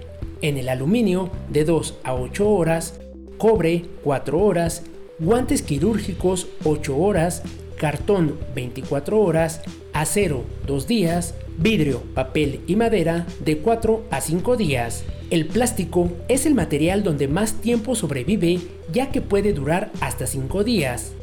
En las superficies de acero inoxidable, como mesas de cocina, permanece hasta 72 horas. Por ello, es importante la limpieza y desinfección constante de áreas y objetos de uso común. A pesar de que la ruta de transmisión de la COVID-19 es principalmente de persona a persona, se ha detectado en otros fluidos corporales, como secreciones y excretas en pacientes, desde los 5 y hasta los 30 días de enfermedad que deben ser confirmadas en el sentido que el virus puede estar presente en estado infeccioso en heces fecales. En entrevista con Sustenta, la doctora Ana Cecilia Espinosa García, investigadora del Laboratorio Nacional de Ciencias de la Sostenibilidad del Instituto de Ecología de la UNAM, nos explicó que, habitualmente, en el agua residual podemos encontrar diversos virus patógenos. En particular, en el agua residual, pues vamos a encontrar todos los virus que se encuentran, digamos, desechados o que descarga la población que está abasteciendo, digamos, a ese drenaje, ¿sí? Es decir, todos los virus que tienen una población se van a, descargar o a desechar por la vía que nosotros mismos hemos eh, diseñado, que es la red de drenaje, y finalmente pueden llegar a plantas de tratamiento en el mejor de los casos o a cuerpos de agua nacionales como son ríos, como es el mar o como son lagos o como son presas. Entonces, todo este material viral lo emitimos nosotros como humanos y usuarios en las ciudades que tienen esta infraestructura. Según la doctora Espinosa, los virus viven y existen de manera natural en los sistemas de agua como ríos y lagos, ya que son portados por otros animales como reptiles, aves y mamíferos. Pero, ¿es posible encontrar el virus de la COVID-19 en el agua? La doctora en Ciencias Biomédicas de la UNAM, Ana Cecilia Espinosa, nos explica. Ya se han iniciado trabajos para justo detectar la presencia del virus, del SARS-CoV-2, en diferentes tipos de agua. Lo que se ha encontrado es que eh, se, se detectan segmentos de su genoma, es decir, de su material genético. Y esto es a partir de que se encontró que este virus en las personas infectadas también puede desecharse por, por materia fecal. Entonces, hay una carga viral en la materia fecal que va a dar al drenaje y que eventualmente la podemos detectar en agua residual de plantas de tratamiento o del drenaje mismo. Ahora, ¿qué es lo que estamos detectando? Estamos detectando un segmento de su genoma, esto quiere decir una parte una parte que es, eh, digamos, particular de este tipo de virus y esto nos da nada más evidencia de la presencia, pero en ningún momento nos puede dar evidencia o nos asegura que ese material sea infeccioso, es decir, que sea capaz de producir enfermedad. Hasta ahorita, en el mundo, nadie ha publicado nada, nadie ha demostrado esta situación, de que a partir de encontrarlos en agua residual pudiera infectar a, una persona que esté expuesta. Eso hasta ahorita no lo sabemos. Como lo mencionó la doctora Espinosa, los estudios realizados en México y el mundo aún no han detectado evidencia del nuevo coronavirus en el agua potable es importante recalcar que este tipo de agua, antes de ser consumida, es tratada o potabilizada. En diversos países del mundo, este procedimiento se realiza de diferentes maneras, pero la más común es la cloración del agua. El coronavirus SARS-CoV-2 es muy susceptible a ella, por tanto, se inactiva de manera inmediata. La desinfección de agua de consumo humano es fundamental para eliminar patógenos en general. En la siguiente entrega de Sustenta abordaremos el tema de las plantas de tratamiento de aguas residuales y cómo éstas deben funcionar para eliminar la posible presencia del nuevo coronavirus SARS-CoV-2.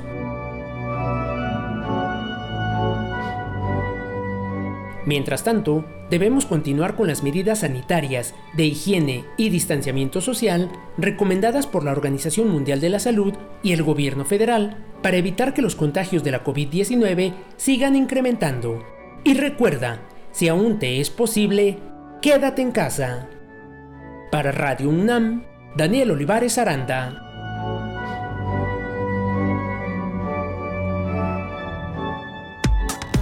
Relatamos al mundo. Relatamos al mundo. Continuamos, son las 2 de la tarde con 20 minutos. Nos vamos ahora a las breves internacionales con Rodrigo Aguilar. Internacional RU. El Fondo Monetario Internacional empeoró su proyección de crecimiento del Producto Interno Bruto Mundial para 2020 y 2021. Según el organismo, la economía mundial se contraerá 4.9% en 2020, 1.9 puntos porcentuales por debajo de lo presupuestado, y en 2021 el crecimiento sería de 5.4%, lo anterior porque la pandemia ha empeorado en muchos países, obligando a confinamientos más intensos y extendidos con duros golpes para el empleo. El presidente ruso Vladimir Putin celebró hoy el sacrificio soviético y la deuda que el mundo tiene aún con Moscú durante las conmemoraciones de la derrota nazi, una ceremonia patriótica en vísperas del referéndum que busca darle la posibilidad de mantenerse en el poder hasta 2036. El aspirante demócrata Joe Biden aventaja en 14 puntos al presidente republicano Donald Trump en la carrera a las elecciones de noviembre en los Estados Unidos, según una encuesta hecha por el diario The New York Times y Sina College. El líder de Corea del Norte, Kim Jong-un, suspendió los planes de acción militar contra Corea del Sur y anunció esta mañana a la prensa oficial norcoreana luego de días de crecientes tensiones en la península. El presidente argentino Alberto Fernández evalúa decretar una cuarentena más estricta en Buenos Aires debido al aumento de contagios a la COVID-19. De acuerdo al ministro de la Salud, el país suramericano tiene hasta la fecha 44.941 casos positivos de coronavirus y 1.019 decesos. La Organización Nacional Indígena de Colombia denunció que se registran al menos 988 contagios de la COVID-19 en 40 pueblos indígenas asentados en diferentes regiones, lo cual evidencia el agravamiento de la situación en esos pueblos en el país. Porque tu opinión es importante, síguenos en nuestras redes sociales, en Facebook como Prisma RU y en Twitter como arroba PrismaRU.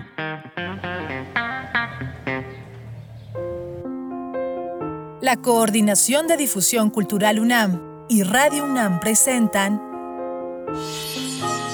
Aire. Arte. Cultura. Ciencia. Sociedad. Reflexión. Aire para días difíciles.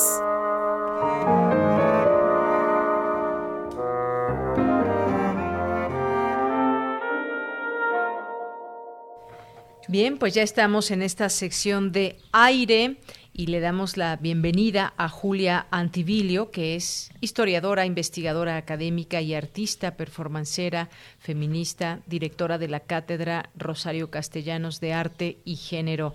Si quieren también consultar toda la información derivada de esta cátedra en sus redes sociales, arroba cátedra C-UNAM. ¿Qué tal, Julia? ¿Cómo estás? Bienvenida, muy buenas tardes.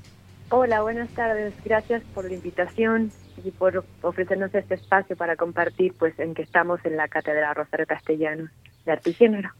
Así es. Bueno, pues hoy nos vas a platicar de desobediencias creativas y fíjate, yo ya también quisiera compartir contigo y que tú nos compartas todo este eh, proceso artístico también que se lleva comúnmente de parte de los de los eh, de los artistas y pues ha sido muy difícil esta, esta situación eh, y han tenido que echar mano justamente de esa creatividad, pero no deja de ser difícil todo esto que está pasando también. Sí, justamente la situación actual pues es, es muy complicada, ¿no? Pues desde las artes y la cultura en general, ¿no? Pues bueno, platícanos de, pues, ese tema. acostumbradas a tener público en vivo, ¿no? Claro. Bueno, y desde ahí pues que pues nos tomamos pues los desafíos, ¿no? De, intentar pues eh, dar espacio eh, desde la virtualidad o desde la televisión, ¿no? Eh, para poder, pues, eh, seguir, pues, trabajando. Eh, pues te comento, pues, que nuestra, eh, nuestro proyecto o el proyecto que presentamos presentamos hoy se llama Desobediencia Creativa. Son cápsulas de arte y género y que se van a estar transmitiendo por por, TV UNAM y también por nuestras redes sociales, tanto Twitter, Facebook, y pues y por todos los lados donde los vamos a estar difundiendo eh, y pues el el fin ¿no? de estas cápsulas son cápsulas pequeñitas dos minutitos un como una pastillita no para hablar pues justamente de cómo pues están viviendo las artistas les artistas eh, vinculadas pues a la creación y la crítica de política no del género de los feminismos esta situación no de encierro en esta cuarentena. Y en rigor son cápsulas que va a llevar el artista Minerva Valenzuela, la del cabaret, eh, cabaretera y actriz que pues ha estado pues participando y es parte también de, de, de, de las artistas que van a estar trabajando con la cátedra eh, durante este año pues y, y, y quizás pues en nuestros proyectos futuros. Eh, Minerva pues llevará estas cápsulas y y pues dialogará con las artistas a través de dos preguntas. Una es pues qué desobedece o cómo desobedece pues creativamente la propuesta de las artistas invitadas y la otra es pues eh, qué ha dejado esta cuarentena o cómo resisten eh, desde usar desde sus expresiones artísticas culturales estas artistas durante pues esta contingencia. Es, hemos querido pues eh, estos dos ejes, ¿no? eh, trabajarlos y preguntarles pues a, a, vamos a pensar es un primer ciclo y comenzamos con siete artistas con siete artistas Ajá. claro son van a ser la bruja de Texcoco uh -huh. Lorna Wolfer la colectiva Invasorix la artista eh, Ferrucha la propia Minerva Valenzuela que hace sí. el ejercicio de, de revisarse a sí misma y la la las histriónicas hermanas Jiménez, que esto es una colectiva de teatro feminista que encarnan ahí a unas octogenarias eh, punk desde... O sea, muy divertidas entonces. Sí, sí, sí, van a ser pues muy dinámicas y, y claro, son como pastillitas, ¿no? Y la idea también es que pues estas estas cápsulas pues no solamente entreguen las experiencias de las artistas, de los artistas que van a estar con nosotras, sino que también pues eh, aporten eh, visualmente pues conceptos claves no dentro del campo del arte y el género y los feminismos que como los bueno conceptos tales como mismo feminismo o sea de qué hablamos cuando decimos feminismo no eh, es un ejercicio, pues un desafío, ¿no? En tan poquito tiempo, pues, entre el diálogo de las artistas, ver el, estos, estas dos preguntas y además aportar, pues, conceptos para que la gente, el público, pues, eh, entienda más, ¿no? De, de, y se saque, pues, juicios muchos, ¿no? Que se tienen con respecto, no sé, a los feminismos o al género, y, en fin. Bien, pues este, este trabajo, ¿cómo podemos, ¿cómo podemos seguirlo? Ya todo esto que nos platicas y quienes participan, pues se antoja un trabajo extraordinario, un trabajo interesante, por demás creativo. ¿Cómo podemos seguir todo esto?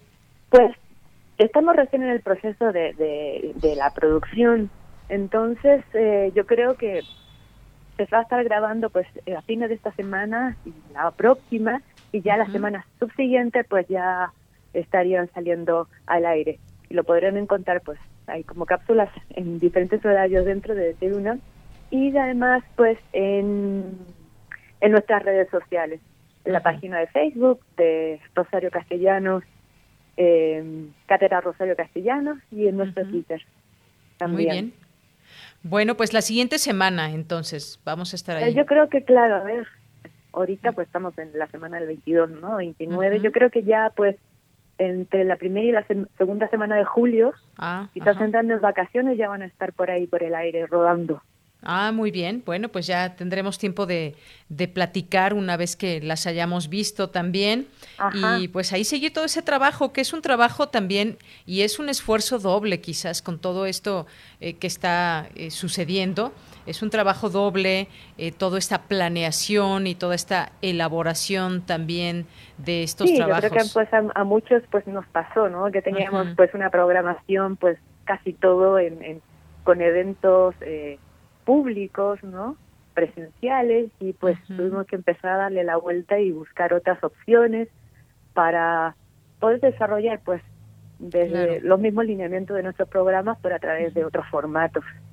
Bueno, pues no nos restará más que disfrutar ese trabajo que están haciendo. Ayer justamente que hubo una eh, conferencia para hablar de esto, de estos temas de la cultura, pues se daba cuenta de esta realidad por la que se está pasando. Tú decías ya había proyectos, se han estado cancelando incluso ya muchas cosas para el siguiente año.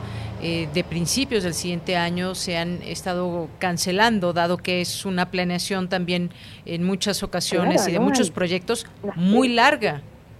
e impacta hasta el siguiente año ya. Por eso mismo pues buscamos esta forma, ¿no? Esta, esto fue como una estrategia para poder pues seguir trabajando con las mismas artistas que ya teníamos pues, programadas.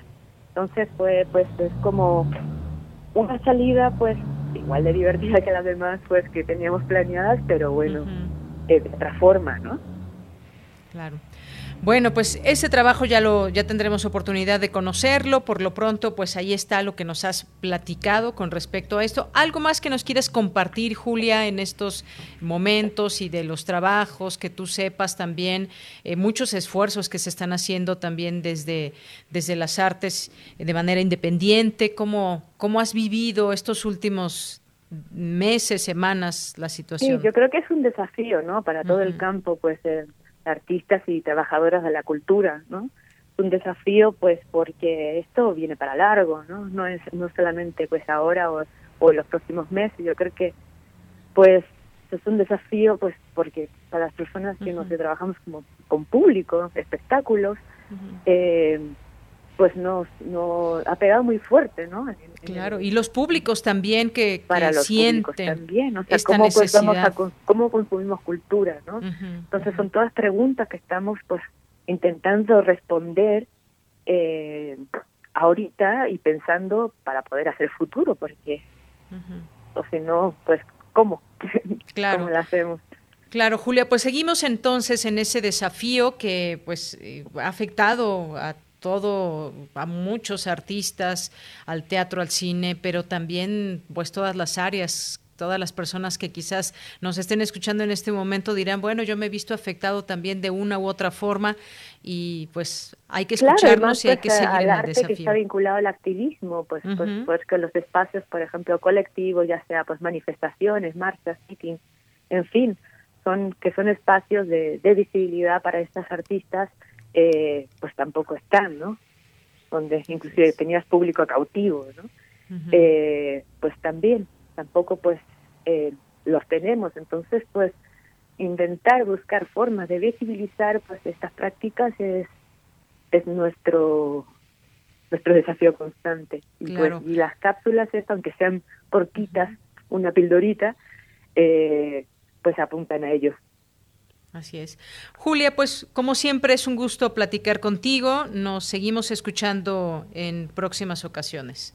Muchas gracias por la, por la oportunidad de compartir con ustedes. Gracias a todas y a todos. Un abrazo. Un abrazo. Gracias, Julia. Julia Antivilio, historiadora, investigadora.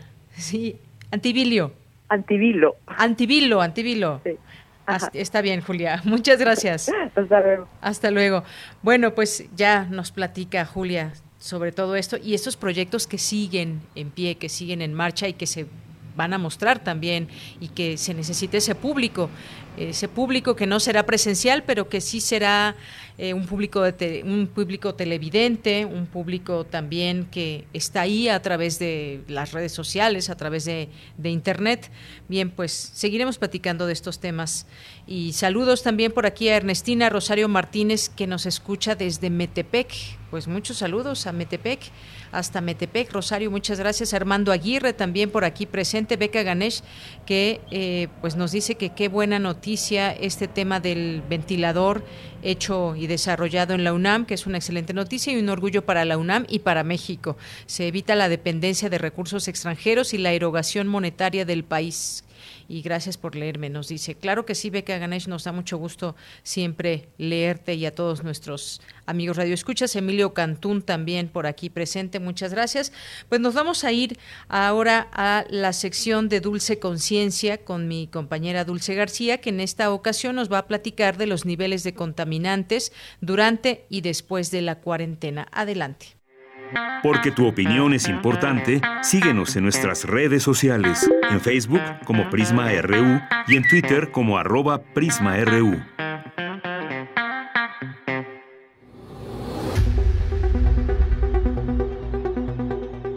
Dulce Conciencia. Ciencia.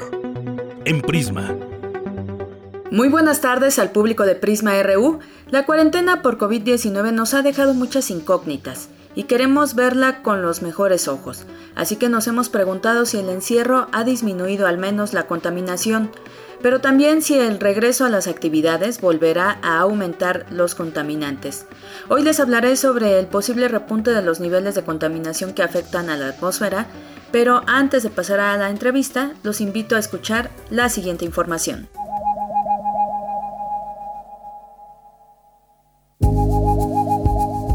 Ha hablado de la reducción en la circulación de vehículos y de las producciones industriales que conllevó una baja en la contaminación en varios países. Sin embargo, las consecuencias a largo plazo aún no son claras, dado que existen otras partículas contaminantes que perduran más tiempo. De acuerdo con algunas imágenes de la NASA, en febrero la concentración de dióxido de nitrógeno NO2 en el aire cayó dramáticamente en Wuhan, pero a medida que China deja atrás el pico más grave por COVID-19, imágenes más recientes de la Agencia Espacial Europea muestran un repunte en las emisiones de las partículas producidas por los vehículos. En medio de la crisis por la propagación del COVID-19, Greenpeace resumió algunas de las dudas más frecuentes que han aparecido en este periodo y que buscan despejar la relación entre el avance de la pandemia con el cambio climático y el medio ambiente. Advirtió que estos descensos se producen después de un largo periodo de aumento continuo, pero no hay que dejar de lado que sumado a esto, actualmente las emisiones de CO2 en los hogares están subiendo drásticamente. Eso quiere decir que hemos cambiado unos consumos por otros, o sea que los niveles de unos contaminantes han disminuido, pero han aumentado otros, pues hemos acentuado el uso de productos de limpieza. Lo que nos quedará será buscar un equilibrio ante el regreso de nuestras actividades cotidianas y los nuevos hábitos que adoptaremos para prevenir el contagio por COVID-19. Para Radio UNAM, hice la gama. Y sobre el tema platicamos con el doctor Ricardo Torres Jardón, del Grupo de Fisicoquímica Atmosférica del Centro de Ciencias de la Atmósfera de la UNAM. Él nos comentó que en efecto han disminuido los contaminantes causados, por ejemplo, por el uso de automóviles, pero que hay otros que más bien han aumentado. Vamos a escucharlo. Tiene dos efectos. Nosotros cuando hablamos de contaminantes hablamos de aquellos que son directamente emitidos hacia la atmósfera y que en esa manera los estamos midiendo, les llamamos primarios, y están los otros que son los secundarios que son generados a partir de reacciones de los contaminantes primarios. Y el problema que, eh, más se ha sentido son precisamente los contaminantes secundarios, como el ozono y otro tipo de partículas secundarias, que incluso no eh, eh, fue bien conocido que durante el mes pasado y también parte de abril teníamos problemas eh, de ozono. Desafortunadamente, la formación de estos contaminantes secundarios no dependen de la cantidad de emisiones que se tengan. Eh, ¿Por qué razón? Pues porque la química atmosférica es, es muy particular y, no, no solo depende de cuándo, em, cuánto emitamos, sino de qué tipo de contaminante estemos emitiendo. Y resulta que eh, ahora con la restricción vehicular, efectivamente se, se, metían menos contaminantes de tipo óxidos de nitrógeno, que son precursores de ozono, pero cambió la composición de las emisiones de otros precursores de ozono, que son los compuestos orgánicos volátiles. Y cambió no tanto eh, en el sentido de que aumentaran las emisiones mucho, sino que eh, el uso precisamente de solventes, desinfectantes, de todo este eh, eh, material de limpieza que, de pronto ha sido hasta difícil luego encontrar, eso cambió la química atmosférica y en vez de reducirse la, concentración de contaminantes como el ozono y los aerosoles, estos se mantuvieron como si hubiéramos tenido, no hubiéramos tenido ningún eh, tipo de restricción vehicular. Ahora, con este regreso, eh, la química atmosférica nos dice que no va a pasar mucho. Realmente vamos a mantenernos en este régimen de, producción eh, química y fotoquímica sobre todo. No pensamos que vaya a ser, vaya a haber un repunte así eh, extraordinario en este sentido. y sobre todo, como entra ya la temporada de lluvia, esto restringe mucho la actividad fotoquímica, restringe que tengamos muchas reacciones en la atmósfera y el pronóstico, por lo menos entre junio y julio, que es cuando tenemos más lluvias, agosto también, es que tengamos niveles, eh, eh, si no similares, un poquito más bajos. Doctor Torres, ¿cuáles son entonces los contaminantes por los que más debiéramos preocuparnos? Estamos en la situación de que cuál es la noticia buena y la mala, ¿no? La, buena es, y que tenemos que tener preferencia, es más vale que tengamos eh, un poco de ozono, por así decirlo, a que eh, eh, esta cuestión del contagio aumente. Entonces, eh, el mensaje que hemos dado es que, pues, que la población esté enterada de que vamos a seguir teniendo posiblemente algunos niveles de ozono que, afortunadamente no han sido como para contingencia. Dentro de lo malo no hemos llegado a ese, ese grado, pero es preferible que estemos conscientes de eso, a evitar que, que, que se propague este problema y eh, la otra recomendación, y que incluso va en favor de que eh, nos mantengamos en casa, es que eh, mientras más estemos en casa, pues menos vamos a estar expuestos al aire, digamos, extramuros que es donde hay mayores concentraciones. El ozono, eh, en particular, después de mediodía, entre mediodía y las 5 de la tarde es cuando tiene su máximo, y mientras más estemos encerrados a esa hora, pues menos efecto podríamos tener, y, pues vamos a estar de alguna manera seguros de que eh, eh, no va a pasar gran cosa, menos ahora en la temporada de lluvia. el ozono se forma fotoquímicamente, fotoquímicamente es, depende de la intensidad del sol. y, a mediodía tenemos el máximo eh, eh, digamos, es el máximo de la producción fotoquímica, pero eh, por cuestión de química atmosférica, esta actividad se prolonga todavía hasta por ahí de las 3 de la tarde. Entonces, Entonces en el día es cuando más ozono tenemos. ¿Por qué? Porque depende del sol. Y, por eso eh, ahora que está nublado, pues hay menos radiación disponible, hay menos actividad fotoquímica y afortunadamente esto tiene que ver mucho con que tengamos una reducción. Platíquenos un poco, doctor, cómo han cambiado los niveles de contaminantes antes y durante la cuarentena. Eh, precisamente eh, el mes pasado hicimos un ejercicio eh, allá en la UNAM analizando qué era lo que estaba pasando, ¿no? Entonces realizamos un análisis estadístico de los últimos tres años, exactamente en el mismo periodo de tiempo y meses, y resultó que estábamos prácticamente igual, y es lo que te mencionaba al principio, ¿no? La química atmosférica es muy particular, luego pongo el ejemplo de hacer mole, ¿no? Quitas una, una especie y te va a dar un sabor, y le aumentas otro y va a cambiar el sabor, y lo mismo está sucediendo acá. La situación geográfica de el centro de México, el tipo de emisiones y todo esto lleva a que en ocasiones, que es un efecto que lo tenemos bien identificado, que se llama el efecto de fin de semana, resulta que en la Ciudad de México los domingos, que es cuando hay una reducción sustancial en el flujo vehicular, hay igual ozono o más que en tres días de, en los días normales. Sí, es, pero es un efecto de la química atmosférica que se da. Y el confinamiento es como si tuviéramos domingos prolongados. Hay ocasiones incluso en que tenemos eh, muchísimas emisiones, que tenemos eh, eh, condiciones de inversión térmica muy fuerte y resulta que el ozono puede incluso hasta bajar, pero no baja porque por capricho, sino baja porque hay una competencia extraordinaria de reacciones fotoquímicas que se están, valga la, la, palabra, comiendo unos contra otros. Por último, quisiera preguntarle cuáles han sido las implicaciones a nivel planetario. Pues hasta ahora, los reportes que hemos revisado eh, es que eh, efectivamente en muchos lados pasó lo mismo. Eh, y con todo y las reducciones no veían un cambio sustancial en el ozono, pero estoy hablando de ozono a nivel superficie, que es muy diferente al ozono estratosférico. ¿sí? El ozono estratosférico se forma naturalmente y el que estamos en la superficie pues lo formamos nosotros, ¿no? Con todo lo que emitimos. Eh, eh, sí hubo una reducción, pero nosotros le llamamos marginal porque no fue eh, muy, digamos, pronunciada o muy efectiva. La combustión casera aumentó, nosotros le llamamos en UNAM esto como un un experimento no planeado. Uno de los problemas que hemos eh, insistido en UNAM es que se, se tome en cuenta eh, pues, los resultados que tenemos de investigaciones eh, eh, al respecto que ya existen, ¿no? las decisiones políticas que se habían tomado hasta la fecha, pues como que no se habían basado tanto en, en, resultados científicos y lo que queremos es que pues que se tome en cuenta para que las nuevas políticas consideren los efectos que, que puede haber cuando la reducción de emisiones no se hace por categorías y por tipo de, potencial químico y toda esta situación. Y bien, agradecemos al doctor Ricardo Torres Jardón su participación. Él es académico del Centro de Ciencias de la Atmósfera de la UNAM. Esperemos que nuestras emisiones en la nueva normalidad puedan estar equilibradas. Me despido con la siguiente frase. Tienes una cita con un científico. El hombre no es solo problema para sí, sino también para la biosfera que le ha tocado vivir. Ramón Margalef. Relatamos al mundo. Relatamos al mundo.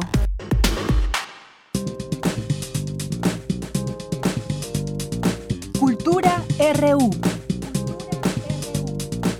Buenas tardes, Deyanira, auditorio. Siempre es un placer poderlos saludar y saber que han llegado al final de nuestra transmisión. Si han escuchado desde la una de la tarde o se van uniendo, qué bueno que escuchan estas frecuencias universitarias. Esta tarde les comparto que como parte de la jornada Historiadores del Arte frente a situaciones de emergencia, distancia o confinamiento, lanzada en el mes de mayo por el Instituto de Investigaciones Estéticas de la UNAM, varios curadores y artistas visuales independientes unen esfuerzos para relatar historias sobre vulnerabilidad con una serie de videorelatos. Para contarnos más de este proyecto, donde también participan la Facultad de Artes y Diseño, el Museo Universitario Arte Contemporáneo, además del Instituto de Investigaciones Estéticas, nos acompaña en la línea la doctora Débora Dorotinsky. Ella forma parte del equipo de curadores de la muestra Historias sobre Vulnerabilidad. Doctora Dorotinsky, muchas gracias por tomar la llamada. Eh, me gustaría que nos platicara cómo surge este proyecto. Bueno, el proyecto surge por una iniciativa de Iván Ruiz, el doctor Iván Ruiz, que es el director del Instituto de Investigaciones Estéticas, platica con un grupo de investigadores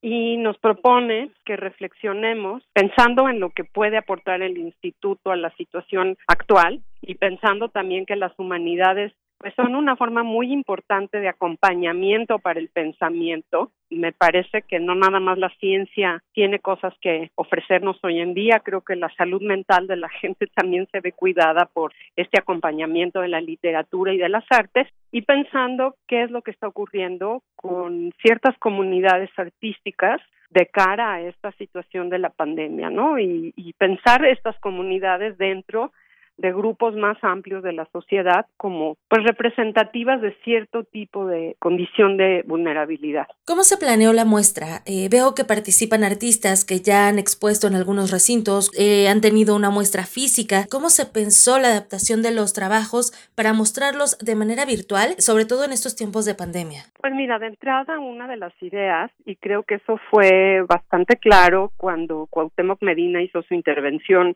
empezando este proyecto y este programa del instituto en colaboración con el MOAC en especial eh, y ahora con la Facultad de Artes y Diseño, con la FAD, de que sumáramos esfuerzos en lugar de dividirnos y, nos, y atomizarnos en fragmentos. La idea fue encontrar un artista que fuera representativo, no quiere decir que sea el más importante o la más importante, sencillamente quiere decir que son artistas a los que en un tiempo corto, en las condiciones actuales, podíamos hacer contacto y platicar e invitarlos a que participaran. Y esa fue pues como que la forma de selección mmm, variopinta. Excelente. ¿Cómo pensar o cómo repensar este tema de vulnerabilidad a través del arte? Eh, creo que en algún momento todos nos hemos sentido vulnerables en diferentes aspectos. Eh, pienso inmediatamente en la pandemia y que muchos al salir de casa nos sentimos vulnerables ante un virus. ¿Desde qué ángulos se pensó abordar la vulnerabilidad? Bueno, eh, de entrada las vulnerabilidades tienen que ver con muchas cosas, ¿no? Principalmente porque parten de un espacio de los afectos pero hay que recordar que sí, la gente se siente vulnerable afuera, pero hay otro tipo de vulnerabilidades, por ejemplo, en las niñas y las mujeres que son víctimas de abuso en sus casas, tampoco están muy seguras adentro de sus casas, ¿no? Porque desgraciadamente el, los feminicidios no se fueron de pandemia, eh, no están guardados. Pero bueno, la idea fue pensar que la vulnerabilidad es emocional, es psíquica, es económica, y que el arte ha sido siempre el instrumento, creo yo, más efectivo para poner el dedo en el renglón y muchas veces traer al frente de la reflexión y de la discusión pública cosas que apenas están empezando a elaborarse a niveles más académicos, si quieres. Eh, los artistas logran entrar en contacto, no porque crea yo que, que tienen reacciones innatas ni una sensibilidad genial, porque no creo en eso y creo que en la mayoría de mis colegas tampoco, sino porque tienen es, su capacidad y su habilidad o su destreza es justamente esta, poder traducir a un lenguaje de video, de fotografía, de dibujo, de, de multimedios, lo que está pasando en la sociedad y expresarlo. Y eso nos ayuda a los demás a poderlo ver afuera de nosotros y elaborarlo y pensarlo, a sentirnos acompañados y a sentirnos contenidos, que también creo que emocionalmente eso está haciendo mucha falta hoy en día. Claro, sin duda. Doctora Dorotinsky, esta muestra se divide en cuatro ejes principales. ¿Podría hablarnos más de estos ejes? El primero tiene que ver con el VIH y bueno, finalmente creo que Sol eh, Naro hace una excelente exposición eh, comparando lo que fue la pandemia del VIH-Sida y lo que es esta pandemia, ¿no? La forma en la que de pronto señala y estigmatiza a ciertas poblaciones. Eh, otra de las piezas tiene que ver con los migrantes, la que va a trabajar, me parece que Luis Vargas, y pues obviamente de las poblaciones más vulnerables en este momento son los migrantes que pues quédate en casa, ¿en qué casa? En la casa de campaña, en en el toldo, que están muy expuestos. Eh, otra de las poblaciones de la que estamos hablando, que es un poco compleja, es la de los artistas indígenas, porque en este país tienden a ser un poco invisibilizados y hay indígenas o hay miembros de los pueblos originarios dedicados al arte contemporáneo, haciendo reflexiones sobre sus propias culturas originarias. Pero también están los artesanos y las artesanas, que en este momento son una población muy vulnerable. Entonces, en este caso concreto, el de Maruch Santis, que es una fotógrafa tzotzil con la que he trabajado y a la que conozco como desde 2005, eh, Maruch está muy preocupada de lo que está ocurriendo con la situación económica de pues de sus compañeros totziles. La última de las cápsulas, que no va en este orden, tiene que ver con las comunidades trans y creo que pues todos estamos muy conscientes que dentro de las comunidades de las disidencias sexuales es una de las comunidades o la comunidad más perseguida, más afectada y en este momento más vulnerable. Piensa, por ejemplo, así como hace un momento decía yo que las mujeres y las niñas y los niños también que son víctimas de abuso físico y sexual en sus casas no están muy seguras en casa, los miembros de la comunidad trans tampoco. Es un grupo que está realmente en riesgo. Eh, quería yo mencionar, sin dejar este tema tan importante de lado, que los artistas que están participando son Oscar Sánchez Gómez en la primera cápsula, Maruch Santis en la segunda, Jair Cabrera en la tercera y Héctor Guerrero, que es el que trabaja en migrantes. Y los curadores son Solenaro, una servidora, Débora Dorotinsky, Benjamín Martínez y Luis Vargas, y justo son Jair Cabrera y Benjamín Martínez los que hicieron mancuerna para presentarnos este tema. ¿Cómo nos podemos acercar a este trabajo para conocer las propuestas de los artistas, que además cada uno tiene una especialidad y un enfoque diferente? Bueno, eh, los lugares a donde se pueden acercar, obviamente en línea, y pueden entrar a la página del MOAC, a la página oficial de la Facultad de Artes y Diseño y a la página oficial del Instituto de Investigaciones Estéticas de la UNAM. Y en las páginas principales de estas tres instancias que nos unimos para colaborar y sumar esfuerzos, es que ustedes van a poder llegar a las cápsulas. Muchas gracias. Nosotros en nuestras redes también compartiremos estos enlaces. Hablando de la curaduría de este proyecto, doctora Dorotinsky, ¿cómo ha sido esta experiencia al trabajar con los artistas? ¿Cómo han logrado esta colaboración a la distancia en estas historias sobre vulnerabilidad? Mira, eh, no ha sido fácil porque obviamente todos los artistas tienen diferentes accesos a sus materiales y una de las cosas que todos los curadores nos pusimos de acuerdo es que tanto la FAD como el MUAC como el Instituto de Investigaciones Estéticas tenían que hacer la aproximación a los artistas. Una de las cosas principales para no vulnerar más a estas poblaciones era contar con el derecho eh, de autor. Bueno, no que nos cedieran el derecho, que nos dieran permiso de utilizar las imágenes. La otra fue para hacer esto un poco más expedito también, muchos de nosotros elegimos artistas con los que ya habíamos trabajado y ya contábamos con algo de material.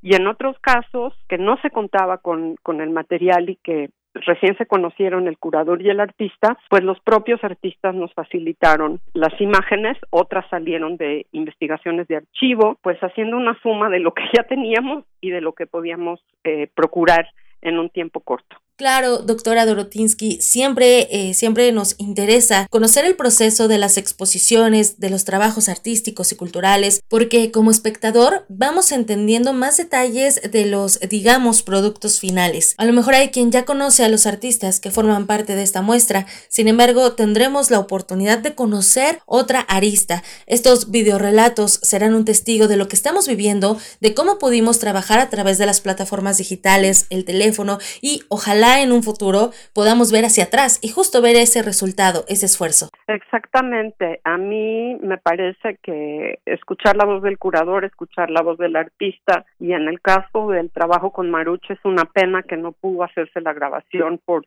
pues por este problema de los celulares y la conexión a las redes en el campo donde está Maruch en Chiapas, pero bueno, lo que no se puede poner de viva voz va a quedar por escrito en esta entrevista que Maruch tuvo a bien responder y que cito bastante en la cápsula que van a ver.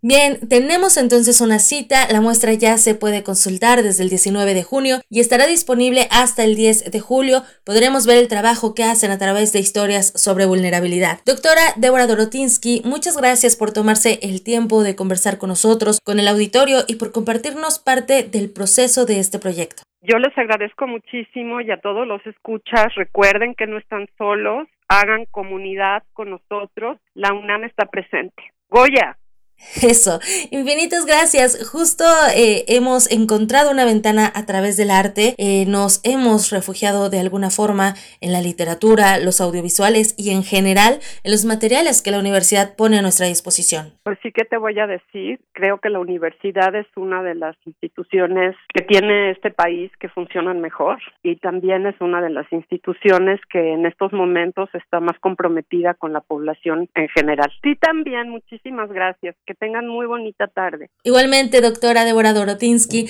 investigadora del Instituto de Investigaciones Estéticas de la UNAM y parte del equipo curatorial de Historia sobre Vulnerabilidad. Les deseo que tengan una excelente tarde. Relatamos al mundo. Relatamos al mundo.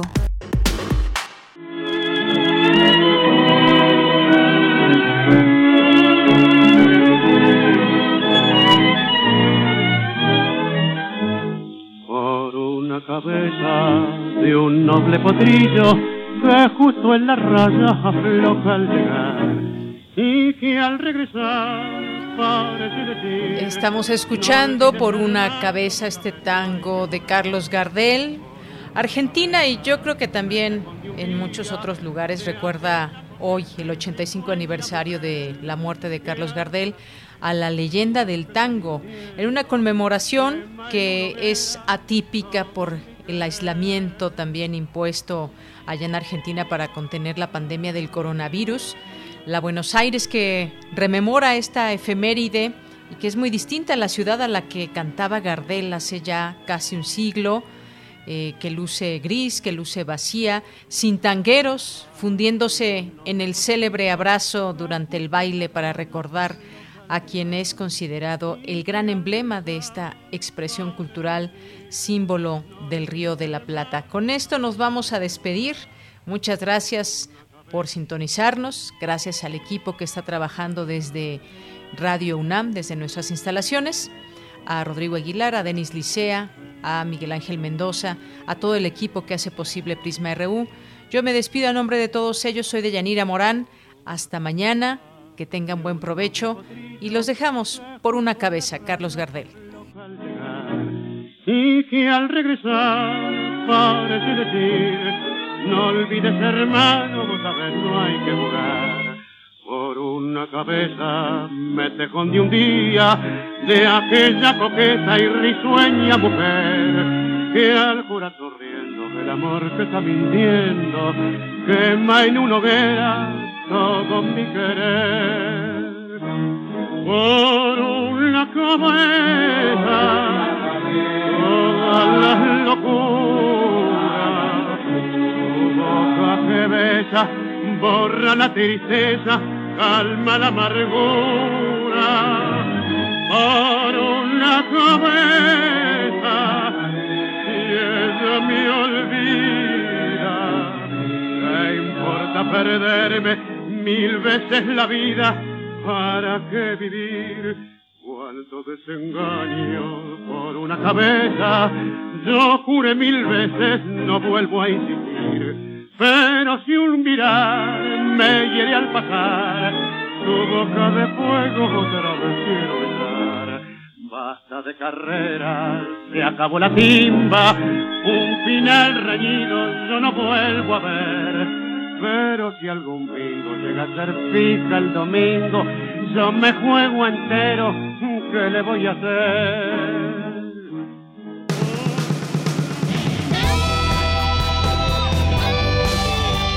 Prisma RU. Relatamos al mundo.